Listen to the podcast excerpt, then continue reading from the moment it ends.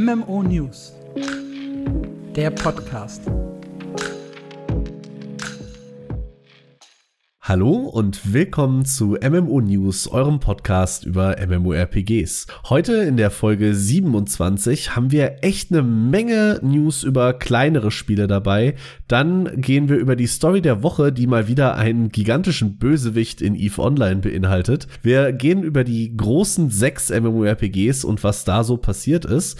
Und natürlich haben wir auch wieder eine Frage der Woche dabei. Die ist dieses Mal, welche MMORPG-Mechanik ist für euch dieses eine No-Go, egal wie gut der Rest ist? Also wenn ihr jetzt ein perfektes MMORPG hättet, aber das hat, keine Ahnung, Autoplay, Pay-to-Win, whatever it is, was ist für euch das große No-Go? Mit wir meine ich natürlich nicht nur mich, hi, ich bin Marc, sondern auch den Alex. Hallihallo. Hallöchen. Und wir würden direkt rein in die News springen, würde ich sagen. Und zwar mit der Throne and Liberty Charaktererstellung und ein paar Infos zum Shop. Ja, so wirklich krass Neues ist da eigentlich nicht dabei. Aber wir brauchen halt oder wir kriegen jetzt immer mehr Input von Throne and Liberty, dadurch, dass halt der Release in Korea bevorsteht. 7. Dezember, ne? Wenn ich nicht lüge. Korrekt. Ist das Stichdatum. Und dementsprechend, ja, kommt jetzt immer mal wieder so ein bisschen was. Es gibt ein neues Video von einem YouTuber, der die Charaktererstellung gezeigt hat. Das heißt, für die Leute, die bisher noch nicht viel von Throne Liberty von dem Start gesehen haben, ist das jetzt ein guter Zeitpunkt. Der ist da fast eine halbe Stunde drin und geht da wirklich alles durch, geht die Presets durch, schaut sich die verschiedenen Regler an und so weiter. Wir haben schon mal drüber gesprochen, was der Charaktereditor bietet. Erstmal grundsätzlich nur Menschen als spielbares Volk. Also da habt ihr nicht viel Auswahl. Aber ansonsten habt ihr einige Möglichkeiten. Also ich würde sagen, er ist immer noch nicht auf dem Niveau von Black Desert. Das ist für mich Ja, immer noch gut. so. ja, du brauchst eine Obergrenze, ne? Ja, klar. die du als Referenz nehmen kannst. Du hast verschiedene Hautfarben, das sind, wenn ich hier gerade richtig zähle, äh, elf.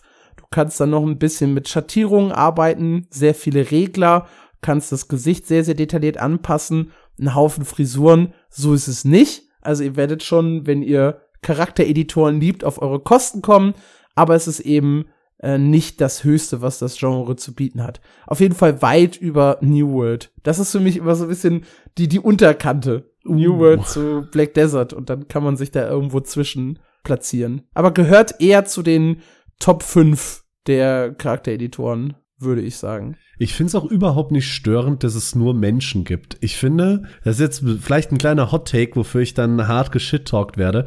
Aber ich finde, verschiedene Völker oder Rassen sind eins der überbewertetsten Features in MMORPGs.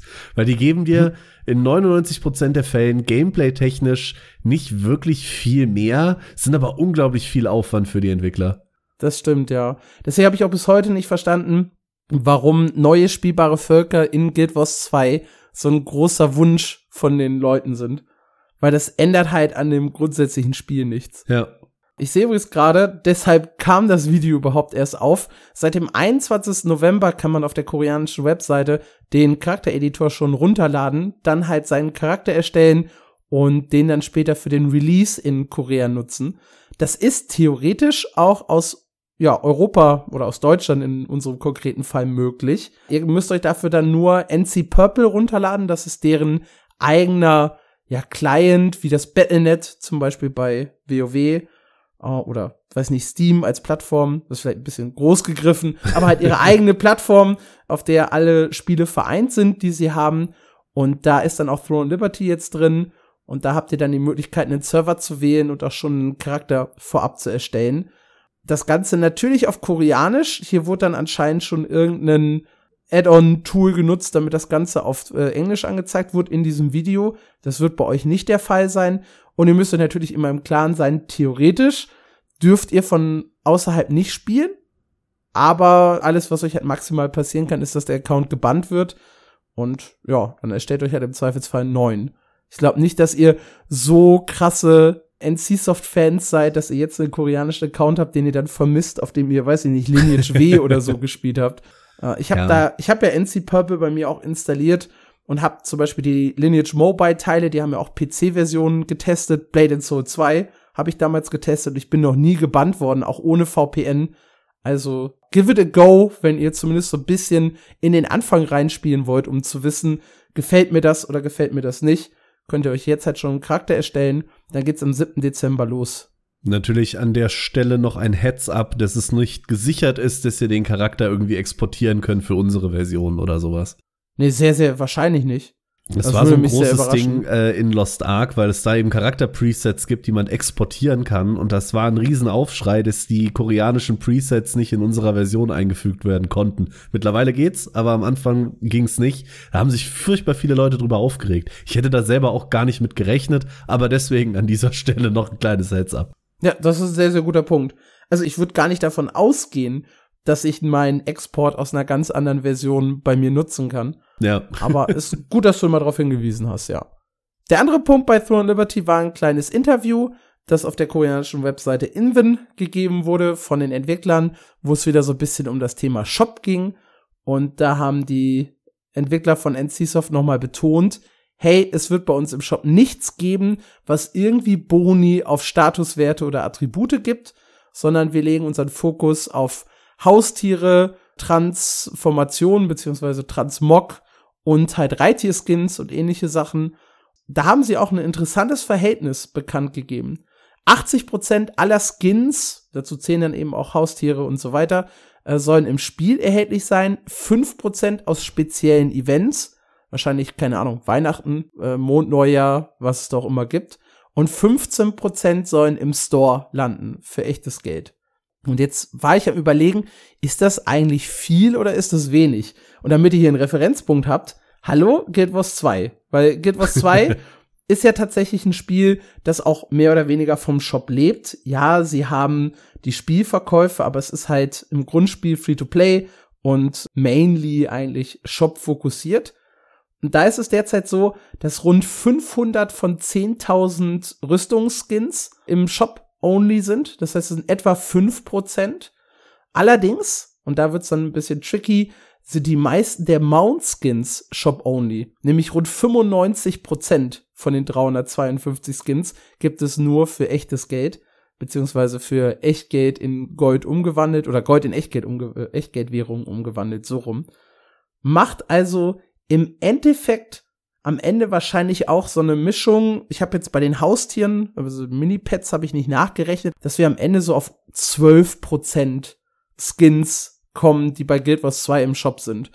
Und wenn man das dann vergleicht mit den 15% von Throne Liberty, dann klingt das nach gar nicht so viel. Also es ist also ein ähnliches Verhältnis wie in Guild Wars 2. Ich finde da, ich, ich bin jetzt wahrscheinlich wieder viel zu negativ, aber mir macht die äh, Formulierung ein bisschen Sorge, weil im Spiel erhältlich ja gut, ich meine, du könntest das, wenn du jetzt das ganz negativ hindrehst, auch sagen, ja, es gibt meinetwegen wie in Lost Ark eine Echtgeldwährung und eine Echtgeldwährung, die du auch mit Gold kaufen kannst. Mhm. Und wenn du dann sagst, alles, was mit der erhältlich ist, ist ja theoretisch auch erspielbar. Weißt du, worauf ich hinaus will? Ja, aber das ist definitiv nicht so. Also okay. nach allem, was wir jetzt in den, in den Tests und so gesehen haben und auch gehört haben von den Entwicklern, wird es nicht so einen Tausch mit Echtgeldwährungen zu, zu Ingame-Währung geben. Oder wenn wir beim Vergleich Guild Wars 2 bleiben, ist mir gerade erst eingefallen, als du es erklärt hast, die äh, Schwarzlöwen-Ticket-Waffen. Würdest du ja. die als im Spiel oder Echtgeld zählen, quasi? Oh, das ist ein sehr, sehr guter Punkt. Da bin ich mir nicht sicher. In der äh, Massively-Statistik ging es tatsächlich nur um direkt im Shop kaufbare Skins, wo ich nämlich diese äh, ersten 500 her hab. Mhm. Die haben wirklich nur auf Rüstungen und Waffen direkt für Edelsteine geschaut. Die Schwarzlöwen-Tickets sind natürlich noch mal ein, ein tricky Point, ja. Also da einfach meine Sorge, dass sie da nicht noch irgendeine Mechanik untermogeln, damit die Statistik schöner klingt. Aber wahrscheinlich bin ich auch einfach wieder nur ein, ein negativer Boomer, der in allem was Schlechtes suchen will. Das kann ja auch sein. Ja, aber sein. nach der, na, nach dem Plan würde ich dann schon fast sagen, sind wahrscheinlich mehr als 15% der Skins von Guild Wars 2 oder vielleicht ziemlich genau irgendwie hinter dem Shop verbarrikadiert. Und das wäre dann eher ein Negativpunkt gerade für Guild Wars 2, nicht unbedingt einer für Throne of Liberty. Ja, ist halt die Frage, wie man äh, die jetzt tatsächlich rechnen möchte. Aber eigentlich hm. ja auch echt, echt Geld, theoretisch. Ja, würde ich auch so sehen, ja. Ja, ansonsten gab es noch ein paar Aussagen zu PvE und PvP nichts Neues, was für uns irgendwie jetzt überraschend käme. Es gilt weiterhin die Zahl der Inhalte, die sie vorgegeben haben. Sechs Dungeons, 18 Weltbosse. Ich weiß die genaue Zahl der Gebiete nicht mehr. Das, was sie halt nochmal betont haben, ist, PvP-Events sollen nie so stattfinden, dass PvE-Spieler wirklich beeinträchtigt werden. Das ist halt auch sehr, sehr vage ausgedrückt, aber das ist halt die Aussage. PvE-Spieler sollen sich bei uns auch wohlfühlen können, auch wenn es PvP-Events gibt. Lauf halt drumherum. So, so klingt das. ja, sie haben halt nochmal irgendwie betont, es soll nicht in PvE-Jagdgebieten stattfinden, was dann halt auch immer PvE-Jagdgebiete sind, ne? Das ja. ist halt, ja, manchmal auch mit der Übersetzung teilweise schwierig vom Koreanischen zu uns. Dementsprechend das mit Vorsicht genießen. Was bei NCSoft, finde ich, ja, nicht unbedingt spannender war, aber was halt so die größere News war, ist die offizielle Bekanntgabe der Partnerschaft zwischen NCSoft und Sony Online Entertainment. Das wurde jetzt äh, bekannt gegeben auf der Webseite von Sony Interactive, wo es heißt, hier, wir arbeiten jetzt eng zusammen in various global business fields, including mobile and console. Das heißt, Sony will jetzt in den Mobile-Markt? Fragezeichen. Und NCSoft, mhm. das wissen wir ja schon, will jetzt stärker auf Konsolen drängen. Das hatten wir ja sowohl bei Throne Liberty, das für Konsolen kommen soll, als auch bei den ganzen Games, die jetzt auf der G-Star angekündigt wurden. Ich glaube, zwei von den drei Spielen äh, sollen auch für Konsole kommen. Ja. Und da kommt halt jetzt die Partnerschaft zusammen. Wir haben ja eh schon fest damit gerechnet, weil wir haben über das Horizon MMORPG, glaube ich, schon zweimal im Podcast gesprochen, wo ja quasi schon feststand, dass NCSoft das übernimmt. Es fehlt immer noch die offizielle Bekanntgabe des Spiels. Also NCSoft hat gesagt, ja, wir machen da was, aber das muss Sony offiziell ankündigen, nicht wir. Und seitdem warten wir halt auf diese Ankündigung. Spannend ist tatsächlich, was für Auswirkungen das dann wirklich für NCSoft hat, diese enge Partnerschaft mit Sony. Also, dass sie da bei Horizon zusammenarbeiten, ist halt die eine Sache, weil wenn es heißt, sie wollen hier auch in anderen Bereichen enger zusammenarbeiten, könnte das vielleicht langfristig bedeuten, dass äh, die Spiele von NCSoft nur noch für PlayStation, nicht mehr für Xbox kommen. Ich halte es bei Throne of Liberty für sehr unwahrscheinlich. Da hat ja dann Amazon noch mit Publishing-Rechten und so seine Finger mit im Spiel und die wollen wahrscheinlich ein möglichst breites Publikum. Aber so grundsätzlich für zukünftige Spiele und die Ausrichtung von NCSoft könnte das ganz spannend werden. Ja, absolut. Gerade auch mit Hinblick auf die MMORPG-Szene auf der Xbox, die ja allein schon dank Final Fantasy um einiges kleiner ist. Wobei mhm. das ja jetzt kommt, schon da, nee, kommt noch, ne? Das kommt noch, ja. Irgend, irgendwann. Lässt auch lange auf sich warten. Das stimmt, ja. Und wenn ich ja drüber nachdenke, Chrono Odyssey war bisher auch nur für die PlayStation angekündigt, ne? Das stimmt, ja. Also die haben zumindest auf dem PlayStation-Kanal diesen offiziellen Trailer ja. veröffentlicht und nicht bei Xbox. Ja, vielleicht ist Sony da was äh, heißem auf der Spur, was Microsoft tatsächlich durch die Lappen gegangen ist. Und da gibt's ja äh, leider nicht mehr so viel. Ja, das Interessante ist ja, da holen wir jetzt ein bisschen aus, aber mit Pearl Abyss, den Entwicklern von Black Desert, bei denen ist es ja tatsächlich so, dass sie im Westen inzwischen mehr verdienen als in Asien und Korea gemeinsam. Hm. Ich glaube, irgendwie 56 Prozent aller Einnahmen kommen aus EU-NA. Und da spielt der Konsolenmarkt tatsächlich eine interessante Rolle. Sie haben auch den Release auf den Konsolen sehr, sehr stark zelebriert. Das weiß ich noch, das war auf der Gamescom 2019, wo es dann auch so für die Presse noch mal ein extra Essen gab mit einem Event vor Ort und allem. Und da war das ein echt dickes Ding, dieser Konsolen-Release. Und ich glaube schon, dass das ja eine Zielgruppe ist, die halt lange nicht erschlossen wurde von MMORPG-Firmen. Und ja, vielleicht macht NCSoft da zusammen mit Sony noch mal ein interessantes Fass auf. Finde ja. ich auf jeden Fall spannend. Auch andersrum, wie gesagt, dass Sony mehr in den Mobile Bereich möchte. Vielleicht da auch irgendwann mal ein Horizon Mobile Game oder sowas in der Richtung. Wer weiß, wohin das führt. Hm, Horizon VR Game haben wir ja schon, also let's go. Ja. Ja, das war die große oder die große News von NCSoft. Äh, gehen wir rüber zu einem anderen MMORPG, das wir eigentlich sehr, sehr regelmäßig in letzter Zeit covern. Pantheon Rise of the Fallen. Da gab es jetzt mal, ja, würde ich sagen, ausnahmsweise gute Nachrichten denn sie haben die, oder sie wollen ja zum Dezember die NDA fallen lassen und haben jetzt schon ausgewählten Personen erlaubt, Gameplay zu zeigen von ihrer neuen Pre-Alpha-Version. Und da war ja das große Thema, wie sieht Pantheon jetzt nach dem Grafik-Rework aus? Kann man sich das antun oder nicht? Und ich muss sagen, ich bin grundsätzlich positiv überrascht. Ich mag den Artstyle, den sie da gewählt haben. Das ist halt nicht High Budget und sieht nicht super krass aus, aber es hat so seinen gewissen Indie-Charme. Ja, absolut. Ich finde, du hast es gerade gesagt, den Art-Style. Es hat jetzt einen Style. Wir haben eben schon kurz in der äh, äh vor dem Podcast drüber gesprochen, aber Vorher sah Pantheon für mich einfach nur alt aus. Das hatte, hatte wenig Charme, das hatte irgendwie so keinen eigenen Stil. Es sah einfach nur super altbacken und oldschoolig aus. Und jetzt mit dem neuen Grafikstil hat es halt einen Touch, der, wie ich finde, auch relativ zeitlos gelungen ist. Also mhm. die Charakteranimationen, gerade auch die Gesichter sind noch ein bisschen sehr matschig. Da scheint dann das Indie und oder das Pre-Alpha durch. Weiß nicht, ob sie daran noch arbeiten. Aber die Welt an sich, finde ich, hat durch diesen Artstyle einen sehr schönen, sehr zeitlosen Look bekommen, der mich ein bisschen erinnert wie eine fairerweise budgetierte Version von Nightingale. So von den Farben und auch den Proportionen, die ja auch teilweise ein bisschen untypisch sind. Ich war eher bei einem Low-Budget Genshin Impact, aber okay, ja. Nee, dafür ist es zu wenig Anime. Ja, es ist okay, es ist nicht so Anime, aber so von der Stilidee. Wir haben ja. Genshin Impact ja auch gerne immer mal mit Breath of the Wild verglichen.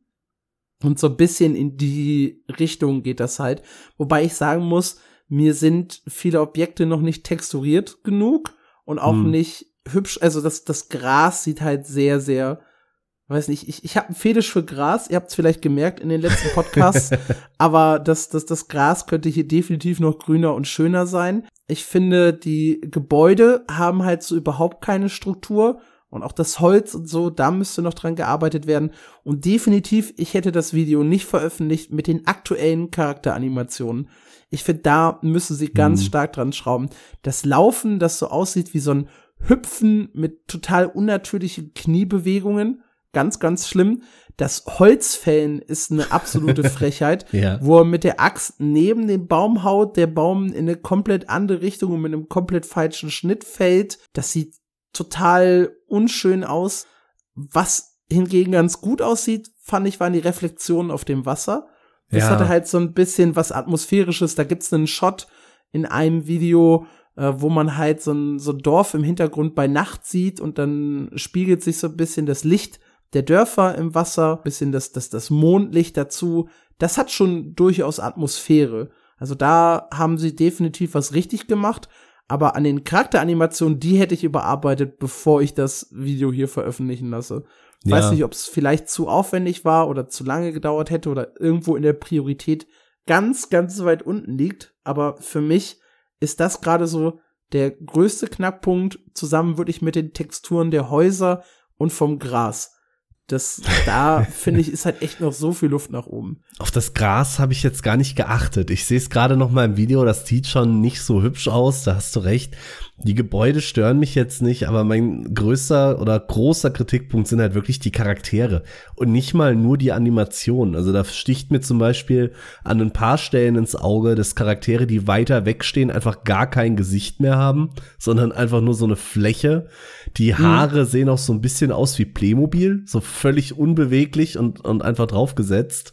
True, ja. Und das ist jetzt ein super kleines Detail, wahrscheinlich auch nur, weil der Shot hier gerade, äh, den ich gepausiert habe, da steht. Aber die Hände haben keine Animation. Die sind in einer stillen Animation, die furchtbar krampfhaft aussieht, wenn man sich das länger anguckt.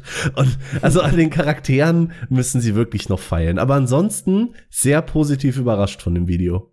Ja, ich muss sagen, mir hat die Nacht sehr, sehr gut gefallen, die halt wirklich stockfinster ist. Man hat nur so ein bisschen Licht um sich herum. Das ist sehr, sehr gut.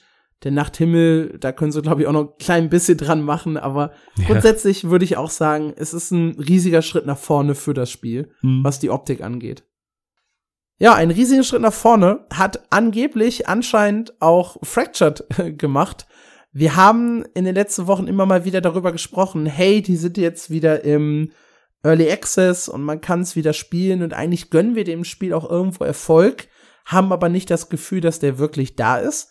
Das haben die Entwickler jetzt so ein bisschen versucht zu widerlegen. Also natürlich nur uns. Ne? Also sie wollten nur uns widerlegen, indem sie dann einfach offizielle Zahlen posten zu Spielern und äh, zu den Sales und so weiter.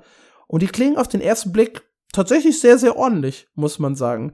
Seit dem äh, Start, sie haben hier, glaube ich, den 8. November äh, rausgepickt für die Charts, haben sie 5000 neue Spiele-Copies verkauft und äh, 118.000 Dollar Umsatz gemacht. Da gehen dann jetzt noch ein Haufen Kosten von runter, ein Steuer, sowieso noch die Entwicklerkosten, bla bla blub. Nichtsdestotrotz, 5000 Copies sind mehr als ich erwartet hatte für das Spiel. Und die Sales sind, abgesehen von einem starken Starttag, noch relativ konstant. Also noch am 22. November haben sie über 200 Spiele verkauft und über 4000 Dollar Umsatz gemacht. Und da ist das Spiel jetzt wirklich schon über 14 Tage draußen. Man hat schon so ein bisschen mitbekommen, okay, es ist wieder da, aber es ist nicht so super erfolgreich. Aber es gibt halt noch die Verkäufe. Das heißt, Leute werben irgendwo aktiv dafür, holen Freunde irgendwie mit ran, wollen das noch mal so ein bisschen versuchen. Und das allein sehe ich erstmal positiv. Spannend. Die Top 10 Countries. Über 54 Prozent aller Verkäufe fanden in den United States statt. Und dann folgen Kanada und Deutschland. Also auch hier wieder ne neues MMORPG. Wir Deutsche sind irgendwie mit dabei. und dann haben sie noch unten eine Statistik gepostet über die aktiven Spielerzahlen. Die ist ein bisschen weird, weil die links und rechts unterschiedliche Skalen hat. Wir schätzen, dass links, weil es so aussieht, die äh, Average-Spielerzahl gemeint ist und rechts die Zahlen für die maximalen Spielerzahlen rechnen. Und dann sieht man hier, dass sie so ungefähr bei 1100 Leuten im Peak liegt. Das ist so die Zahl, wie viele maximal mal online waren. Und im Average pendelt es größtenteils so zwischen 600 und 800 rum. Es war an zwei Tagen mal deutlich niedriger. Aber im Großen und Ganzen sind es mehr Spieler, als ich erwartet habe und trotzdem weniger, als du, glaube ich, haben möchtest, um das Spiel am Laufen zu halten. Also ja. ich kann mir nicht vorstellen, dass du mit einem Average von 600, 700 Spielern genug Einkommen hast, um das zu finanzieren als Buy-to-Play MMORPG. Du hast halt bei Fractured ja wirklich, ich kaufe mich erstmal rein, dann kann ich spielen und danach muss ich im Shop bezahlen und zahlen halt wirklich diese 600 Average-Spieler dir dein Monats- und Jahresgehalt im nee. Shop. Nee, das tun sie nicht. Das befürchte ich jedenfalls. Und diese Statistik, die sie gepostet haben, irreführend zu nennen, ist, glaube ich, noch sehr wohlwollend. Also wir haben eben, ich glaube, 20 Minuten lang probiert herauszufinden, was diese Zahlen jetzt genau aussagen soll, weil ja, ich weiß nicht. Und ich glaube, wären sie wirklich selbst zufrieden damit, hätten sie die Zahlen auch klarer irgendwo in einem Text untergebracht, als einfach so ein, so ein Graph drunter zu klatschen.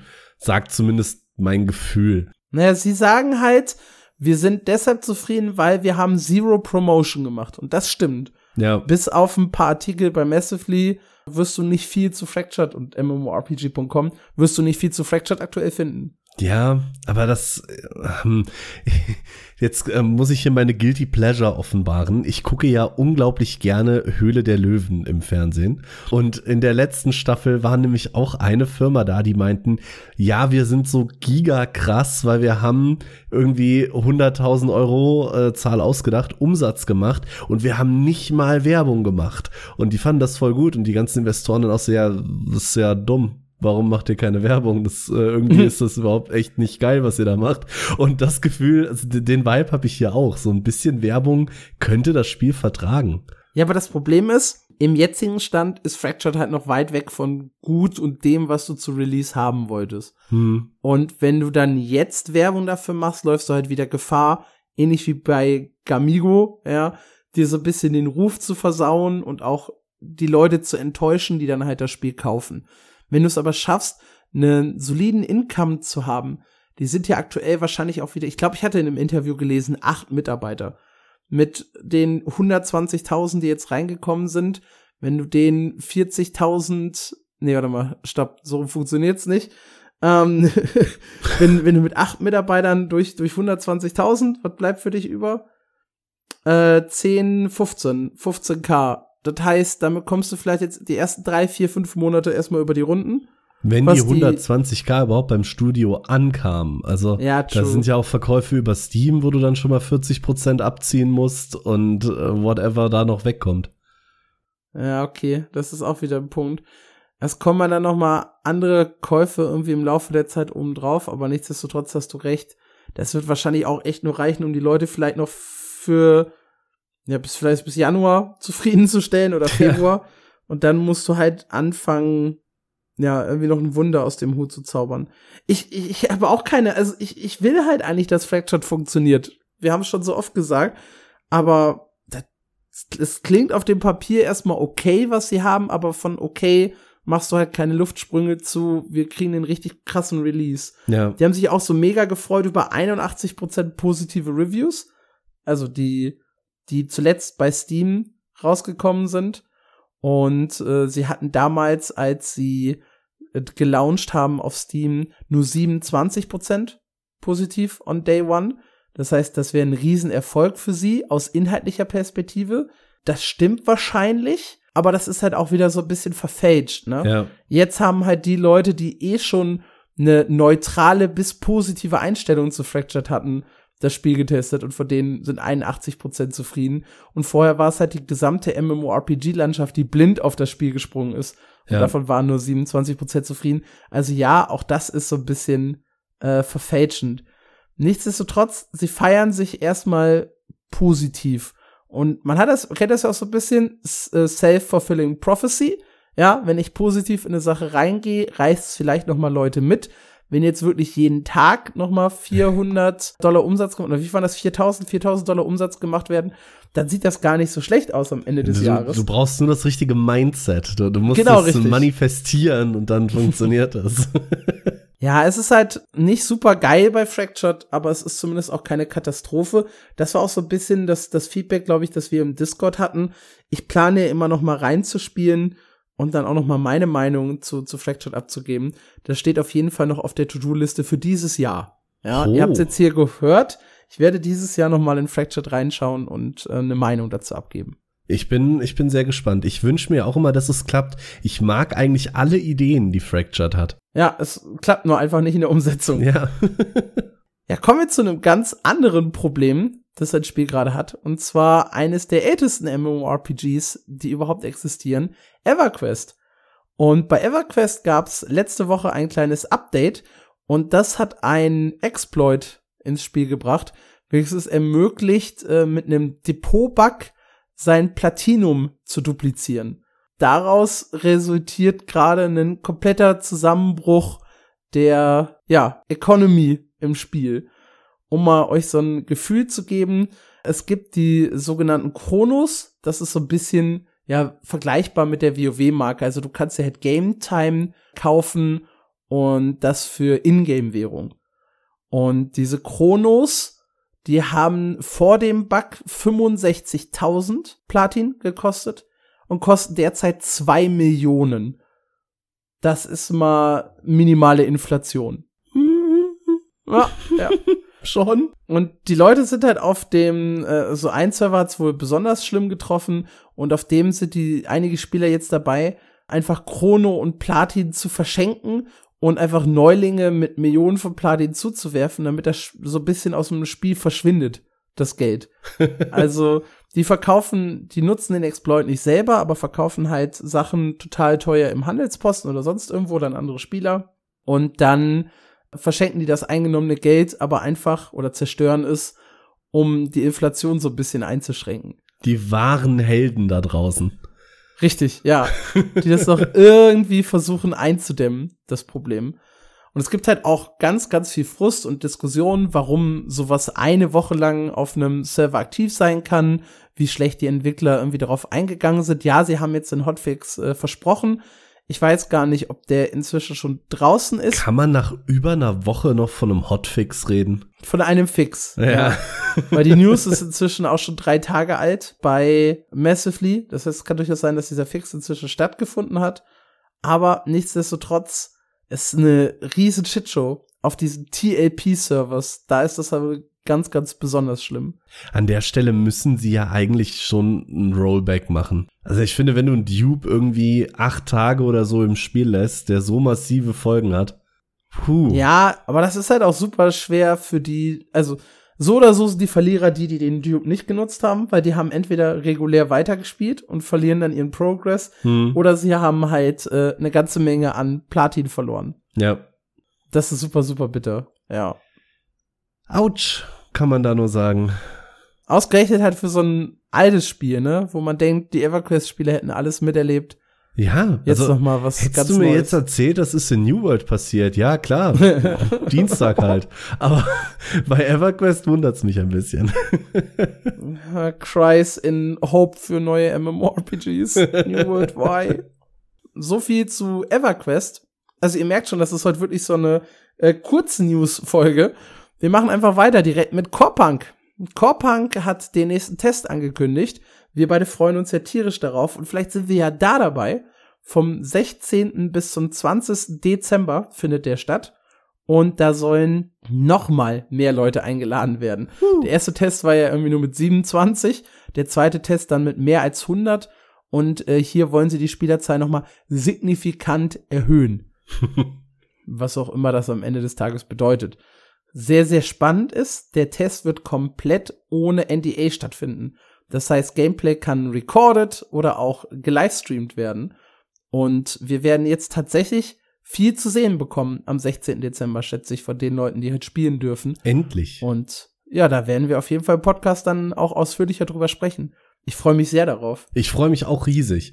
Vor allem, wenn man halt wirklich mal mehr sieht. Ich meine, klar, man hat schon viel gesehen. Die Entwickler-Gameplay-Videos waren ja teilweise anderthalb Stunden lang. Aber es war halt trotzdem immer nur das, was einem die Entwickler zeigen wollten. Mhm. Auch passend zusammengeschnitten. Du hattest nie so einen kompletten Weltendurchgang. Ja, genau. Ja, ansonsten haben sie gesagt, ihr großes Ziel ist es noch in diesem Winter in den Early Access zu starten, wo dann halt jeder losspielen kann. Das heißt, ja, wann endet der Winter offiziell? Februar, März? Ja, ich hätte jetzt Februar gesagt. So, ja, so grob der Zeitraum sein, an dem wir dann garantiert äh, Korpang spielen können werden. Nice. Ja, ein Spiel, das wir schon seit Jahren immer mal wieder spielen können und das jetzt, ich glaube, sein fünftes Release-Datum angekündigt hat, ist Reign of Guilds. Das ist ein Mittelalter-Fantasy-MMORPG, bei dem sie immer gesagt haben, wir legen sehr, sehr viel Wert auf Realismus. Wir wollen eine realistische Mittelalterwelt und einen sehr, sehr harten PvP-Fokus haben. Das heißt, es soll ständig zu Konflikten zwischen den Spielern kommen. Es soll große Allianzen und Gildenkriege geben. Teilweise bis zu 150 Leute, die auf einmal äh, sich prügeln können. Und äh, es wird ein monatliches Abo geben, weil sie sagen, die Leute, die halt Bock auf unser Spiel haben, die sind auch bereit zu zahlen. Sehr spannend dabei ist, dass die immer wieder so Open Play Tests machen auf Steam. Und ich glaube, du hast mal einen Artikel dazu geschrieben. Ich habe schon ja. mindestens zwei Artikel dazu geschrieben, dass gerade so ein Test stattfindet. Und jetzt sagen sie halt mal wieder, hey, wir haben endlich ein Release-Datum, bei dem ihr dann äh, ran dürft und das Spiel wirklich testen könnt. Und zwar ist es das erste Quartal 2024. Da soll das Spiel in den Early Access starten. Zuvor wird es noch einen öffentlichen Test geben, der Mitte Dezember stattfindet. Da könnt ihr dann auch wieder kostenlos in Reign of Guilds reinschauen. Ich hab's tatsächlich mal angespielt. Es ist halt sehr, sehr oldschoolig. Ne, so von der Optik und vom Gameplay mhm. her. Wer so ein bisschen Mortal Online 2 gespielt hat, der dürfte in etwa ein Gefühl dafür haben, in welche Richtung Reign of Guilds geht. Der äh, Chef dahinter, das ist ein ganz spannender Typ der hat wohl so richtig, äh, ist wohl so richtig deep im, im Thema Mittelalter drin und hatte dann halt Bock, da irgendwie was Mittelalterliches zu machen. Ich glaube, der hat sogar, weiß ich nicht, Geschichtsbücher oder sogar Geschichte studiert und das Ganze dann halt so in sich aufgenommen und gesagt, er möchte das so realistisch wie möglich halt machen. Aber das war doch auch gleichzeitig das, wo du irgendwie zum Psycho werden kannst, wenn du, wenn mhm, du alle genau, abschnetzelst, ja. ne? Ja. Ja, äh, interessant. Also es gibt wohl auch so ein Honor-System, äh, je nachdem, man kennt das aus älteren MMOs basically, da war das häufig so. Wenn du Leute irgendwie killst, die sich nicht wehren, kriegst du so einen roten Namen und singst dann im, im Ruf quasi und kriegst dann immer mehr Penalties und wenn du aber Leute mit rotem Namen tötest, kriegst du dann einen guten Namen und wirst irgendwie heiliger. Weil ich glaube, ein Aufhänger für einen Artikel, den ich darüber geschrieben habe, war irgendwie, ihr könnt heiliger und Psycho werden oder sowas. Ja, und das, das, das Heiliger war das Spannende. Ich glaube, darüber haben wir sogar mal hier im Podcast äh, gesprochen, über dieses Heilig-System. Die Leute, die halt äh, Heilige sind, die äh, bekommen Rabatte bei den Händlern, weil sie halt immer nett sind. Und die Psychos, wie du sie getauft hast, das sind halt die, die werden auch von den Waffen attackiert und die verlieren dann halt Teile der Ausrüstung und Erfahrungspunkte wenn sie getötet werden. Und ab einem gewissen Punkt sollen auch Händler einfach gar nicht mehr mit denen sprechen ja, genau. interagieren. Ich möchte übrigens anmerken, dass soweit ich mich erinnere, ich die gar nicht so getauft habe. Ich meinte äh, tatsächlich, dass es zumindest damals noch so auf der Website stand. Ich weiß nicht, ob sie das mal geändert haben. okay. das äh, weiß ich auch nicht. Aber ich erinnere mich an diesen Titel auf jeden Fall, ja. Ja. Ja, der letzte Playtest, genau, darüber hatte ich geschrieben im Juli. Und dann haben wir das wahrscheinlich auch hier im Podcast im Juli mit aufgenommen, dass da mal wieder ein Test war. Da steht auch drin, der ursprüngliche Release war noch für 2021 geplant, wurde dann auf 2022 und dann auf Ende 2023 verschoben. Jetzt sind wir bei Anfang 2024. Läuft bei euch. Ja, alles, alles Corona-Verschiebungen. Also nichts anderes ist daran schuld. ja, in dem Fall glaube ich es tatsächlich nicht. Ich glaube einfach, dass die ja, es ist halt ein kleines Indie-Ding, ne? Ja, klar. Die haben es schwer, überhaupt eine release-fertige Version hinzubekommen. Ich bin da auch nicht böse, wenn sich sowas verschiebt. Grundsätzlich bin ich äh, Fan von verschiebt die Kiste und macht's ein bisschen besser. Echt? Ja, doch. Das wäre auch noch mal ein spannendes Thema. Merken wir uns mal für eine künftige Frage der Woche. Ja. Wann werden Verschiebungen dann auch wirklich zu viel? Skull and Bones. Gut, gehen wir rüber zu einem komplett neuen Spiel, das mich erst total begeistert und dann doch wieder ein bisschen ernüchtert hat. Cornucopias. Allein der Name macht mich hier schon so ein bisschen fertig. Ja, schlecht gewählt. Ja. Ich wollte eben schon eine Überleitung machen, bin ich ehrlich, aber ich habe das dann gelesen und war mir nicht mehr sicher, wie man das ausspricht. Und dann habe ich einfach gewartet, bis du das jetzt ansprichst. Cornucopias ist ein neues MMORPG mit einem ja auch wieder recht einzigartigem Ansatz. Und zwar ist es da so, die äh, Erde äh, hatte mal wieder mal ne, so ein bisschen Krieg und so und ist für die Menschen unbewohnbar geworden. Aber wir haben eine krasse Lösung. Äh, und zwar wurden Skydomes, die über der Erde äh, schweben, erschaffen. Und dort gibt es zum Start zwölf verschiedene Zonen, die alle verschiedene Kulturen und Perioden der Weltgeschichte abbilden. Äh, bis hin zu wirklich krassen Sci-Fi-Settings, die halt noch in der Zukunft liegen. Und das klang erstmal sehr, sehr cool. Hatte so ein bisschen diese Avalon-Vibes, wo wir vor ein paar Wochen drüber gesprochen haben, mhm, wo du mhm. ja auch durch unterschiedliche Welten reisen können sollst. Hier halt so ein bisschen, ich sag mal, mit einer logischeren Story verknüpft, weil du halt äh, durch unterschiedliche Skydomes hüpfst. Und dann habe ich den, den Trailer gesehen und der sah erstmal sehr gut aus zu gut, um halt wirklich Ingame-Grafik zu sein. Es steht auch nirgendwo, ob es das sein soll oder nicht. Ich kann mir nicht vorstellen, dass ein Indie-MMORPG das so hinbekommt. Das sieht schon sehr nach einem starken Render-Trailer aus. Ja, denke ich Wo wir halt auch. so bei den Details, dem Gras und den Strukturen der Steine, da gibt's so einen kleinen Höhenshot, wo du so rechts siehst, wie, wie, wie die Steine modelliert wurden. Und das sieht sehr, sehr cool aus. Und viel zu gut für ein MMORPG, muss man sagen. Also es sehe selbst für ein Singleplayer-Spiel zu gut aus eigentlich.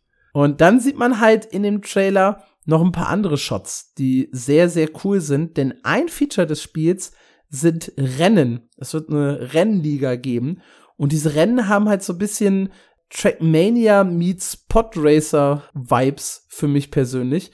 Also du fährst da rasante Strecken mit äh, teilweise Gleitern, die halt so knapp über dem Boden fliegen, wie man sie dann auch aus, aus Star Wars kennt. Dann war irgendwo auch ein bisschen was, das wirklich mehr so wie so ein Auto aussah, wo das dann eben sich wie Trackmania anfühlte. Und das soll halt ein Feature sein. Und das andere große Feature ist Kampf. Da haben sie ein paar Szenen gezeigt, die halt so eher Shooter-Elemente hatten, mit einem Fadenkreuz und Schusswaffen, wo man dann so ein bisschen eher in einem Sci-Fi-Setting unterwegs war auch mit Munition und mit Schild und Rüstung. So ein bisschen, ich weiß gar nicht, DayZ-like, zumindest vom Interface her. Grafisch oh. das alles sehr, sehr bunt, sehr, sehr hübsch. Und ich war für einen kurzen Moment echt gehypt, als ich das gesehen habe.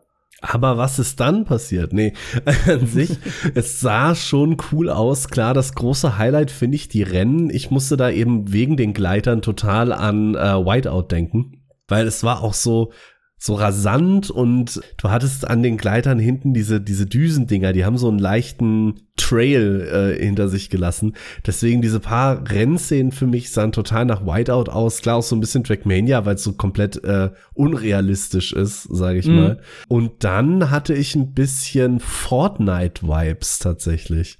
Auch schon, Gerade ja in dieser letzten Szene von dem Trailer, wo äh, so siehst du da irgendwie mit den äh, Pistolen ziemlich rumhüpfen fast und dann siehst du noch so wie wie so Luftballons aufsteigen, total bunt und irgendwelche Leute jubeln, so ein bisschen als würden die sich da zum Spaß die Nase einschießen. So leichte Fortnite Vibes habe ich gekriegt. Grafisch ein bisschen hübscher, aber ähnlich bunt. Ja, und dann bin ich auf die Webseite gegangen und habe halt gedacht, hey, hier guck mal Game Testing, registrier dich mal und dann ploppte da ganz groß oben der Reiter Web 3 auf.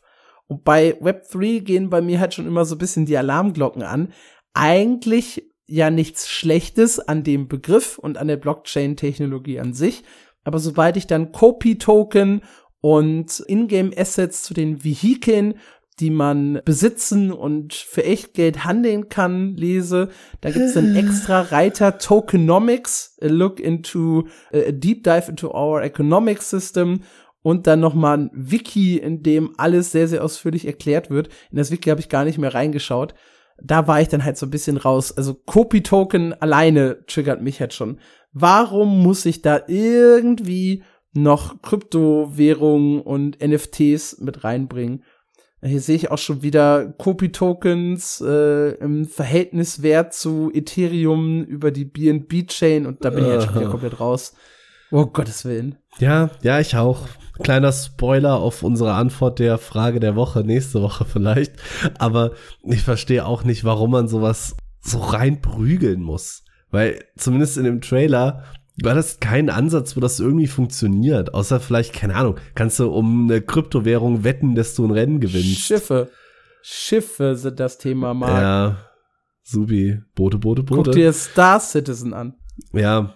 Money, money, money. Ja, geh doch mal wirklich diese, diese Dystopie weiter. Weil was passieren wird, wenn du Autorennen hast, die Spieler selber werden wahrscheinlich äh, irgendwie um Sachen äh, racen. Aber wenn du es noch weiter denkst, hast du wahrscheinlich sogar eine Wettszene, wo, wo die das Leute dann sein, äh, ja. Krypto-Tokens wetten, welcher Fahrer gewinnt. Nee, das ist irgendwie, irgendwie dystopisch. Ich, ich kann mir das auch nicht schön vorstellen. Ich habe Bock auf die Rennen bekommen, muss ich sagen, aber auf der anderen Seite, ich krieg wahrscheinlich die Rennen auch ohne Kryptowährung in irgendeinem anderen Spiel. Ja, starte ich halt Trackmania. Ne? Also. Ja, true. Kommen wir noch zu einem Spiel. Wir haben wirklich so viel Kleinkram. Das ist der Wahnsinn. Kommen wir zu einem Spiel, das wir auch in den letzten Wochen sehr intensiv behandelt haben. Perfect New World hat äh, offiziell seine Beta oder seinen Equilibrius-Test äh, concluded und hat so ein paar Stats rausgeschrieben. Äh, most popular class war die Gale Blade, äh, überraschenderweise. Ich weiß nicht, warum die Leute die so cool fanden. Ich fand den Dragon Spear besser. Und der ist auch tatsächlich anscheinend unbalanced gewesen, deshalb hattest du wohl auch so Spaß mit dem. Mag sein. Der hat nämlich die Most Wins im PvP von allen vier Klassen. Dann haben sie rausgeschrieben, 80% der Player haben den Mechanopolis Dungeon, also dieses kleine äh, Sepheritenrennen hoch zu der Stadt gemeistert. Und ein Prozent der Tester haben es immerhin bis auf das Max-Level-Cap in diesem Test von 45 geschafft. Wow. Ein Spieler, total verrückt, hat innerhalb des Tests 113 Stunden gezockt.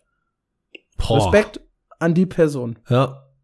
Ja, ansonsten bedanken sie sich für den Support, für den, für den Enthusiasmus, den die Spieler gezeigt haben. Und sie melden sich noch mal mit äh, den Dingen, die sie jetzt gelernt haben und wie es mit dem Spiel weitergeht. Ich bin sehr gespannt. Positiv gespannt. Ich, ich mochte den Test. Ich finde es ein bisschen interessant, dass nur 80% der Spieler bis Megalopolis äh, gespielt haben. Das war ja doch sehr am Anfang. Mm, oh, du, du unterschätzt das. Bei New World gab es eine Statistik, wie viele Spieler Level 10 erreicht haben. Und es waren irgendwie nur 75 Prozent oder so. Und ja. das, dann, dann, was war das andere denn? Ich glaube, so richtig krass war das mal irgendwann in einem Josh Strive Hayes Video, wo er sich halt einen MMORPG angeguckt hat, das super scheiße bewertet war.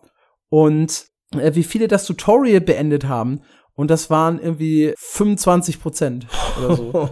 das heißt, es gibt durchaus Spiele, die schlechtere Statistiken haben als Perfect New World. Und ganz ehrlich, mit den ganzen Cutscenes am Anfang, wenn du halt echt keinen Bock auf die Cutscenes hattest, sondern wirklich nur durchziehen wolltest, kann ich schon verstehen, dass da irgendwer alt F4 hat. Und wenn das ja. nur 20 Prozent sind, ist das, glaube ich, schon eine echt gute Statistik. Ja, klar, das stimmt schon. Wobei du auch äh, gucken musst, dass bei so Steam-Statistiken äh, halt auch ganz oft Bots die, die Statistik verwässern.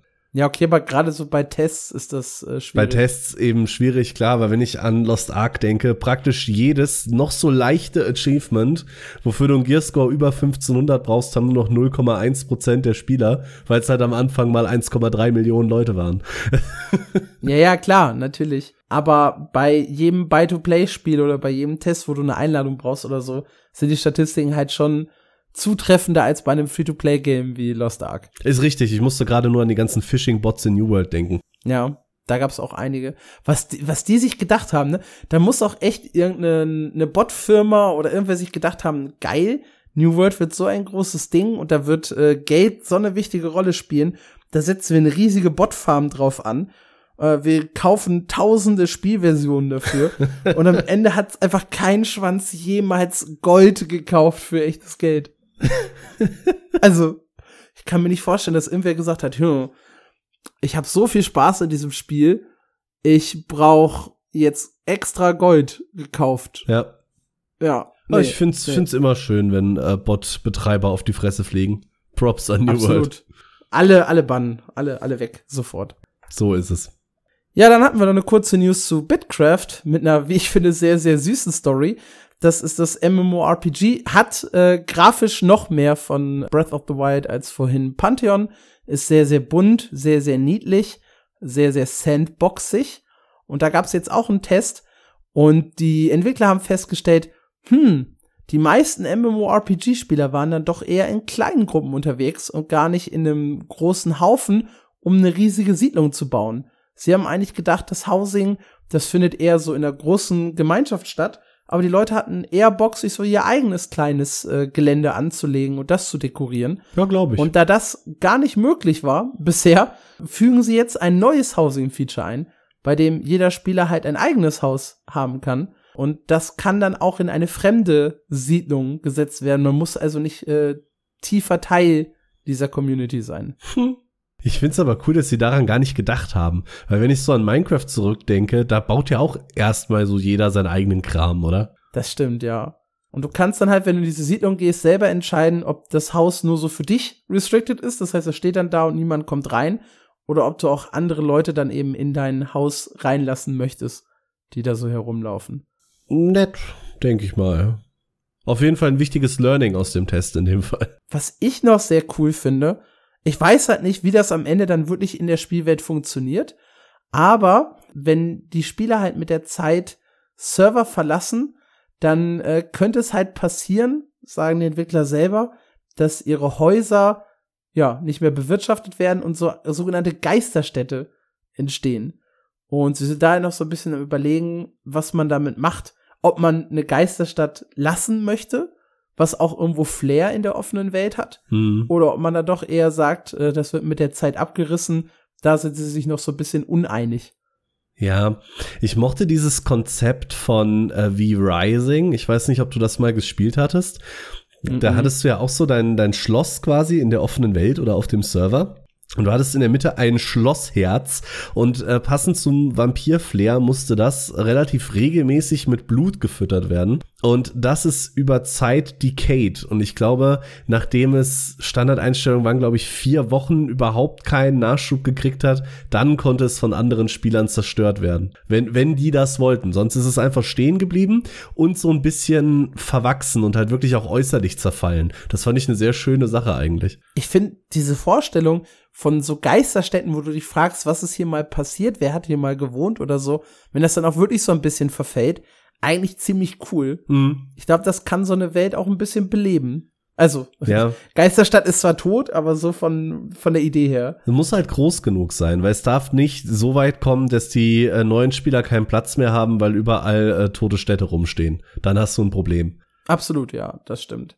Da muss man eine gewisse Balance finden. Ja. Bin gespannt, in welche Richtung sich Bitcraft äh, da dann tatsächlich entwickelt. Ja, ich auch.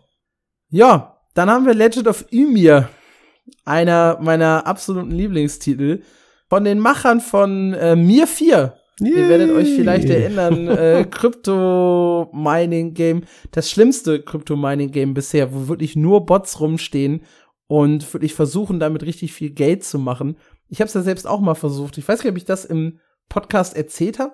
Die Story, wie ich es auch 5 nicht. Dollar mit einem Krypto-MMORPG verdient habe, weil das musste ich mindestens erreichen, um mir Geld auszahlen zu lassen. Du bist neureich. Was mich übrigens auch daran erinnert, dass ich im Podcast ja irgendwann mal gefragt hatte, ob ich die äh, Eve-Story erzählen soll. Und hab's bis heute nicht gemacht. Äh, die die Interview-Story. Ich weiß, dass die Leute da ganz scharf drauf sind. Äh, vielleicht machen wir das im, im großen Jahresrückblick. Ja, wollte gibt's ich auch mal so ein paar vorschlagen. persönliche Anekdoten äh, dann auch zum Thema Mir 4 nochmal. Äh, ja, Legend of Ymir ist der äh, nächste Titel, äh, der nächste Titel vom gleichen Entwickler. Äh, Unreal Engine 5. Die Entwickler sagen selber Next Gen MMORPG. Das wird ja sehr, sehr gerne benutzt inzwischen als äh, Wording. Heißt am Ende des Tages auch einfach nicht viel. Äh, gibt jetzt einen neuen Trailer mit 5 Minuten Gameplay.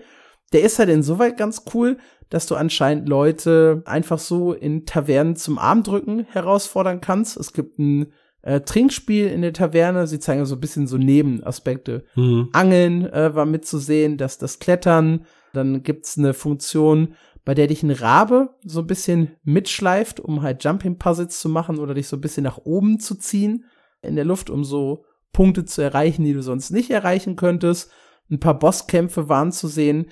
Und ich muss halt sagen, zwei Probleme hat das Spiel schon jetzt, obwohl es soweit gar nicht schlecht aussieht und bisher auch noch nicht schlecht klingt.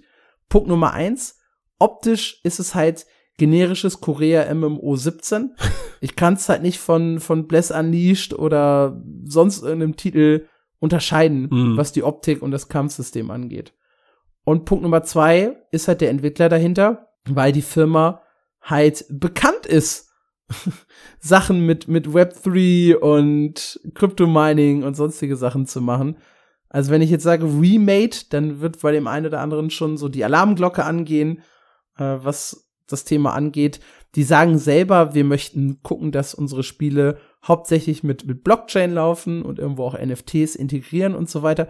Offiziell ist es für Legend of Ymir noch nicht angekündigt, Ja. aber es ist halt mehr oder weniger eine, ja, eigentlich, eigentlich, eigentlich ist es eine, sag mal, 90-prozentige Wahrscheinlichkeit, dass es das Spiel haben wird. Es macht ja auch nur Sinn, wenn du noch mehr Spiele in deine Maschinerie da integrierst.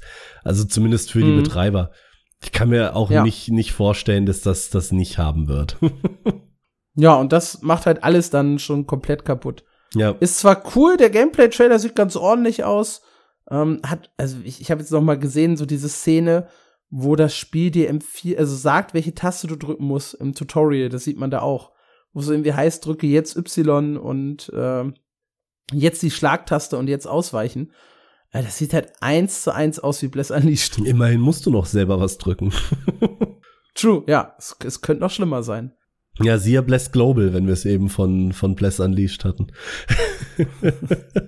Ja, äh, du hast eine Empfehlung von für Entenburgs Video, hast du gesagt. Ja, ne? genau, Ich habe es ähm, noch nicht gesehen. Ähm, Bless Global, der äh, gute Entenburg, hat da ein äh, Video zugemacht über die ersten Impressionen. Ich musste stark an dich denken, weil du hattest da auch mal ein MMO gespielt. Ich weiß leider nicht mehr welches. Aber auch Bless Global erstellt deinen Charakter automatisch, wenn du nicht innerhalb von 20 Sekunden was anderes tust. Und äh, dann ähm, bist du scheinbar äh, viel damit beschäftigt, gegen das Autoplay anzukämpfen, um mal überhaupt irgendwas zu verstehen. Äh, sehr schönes Video und wie immer äh, sehr wortgewandt äh, und zum Schmunzeln.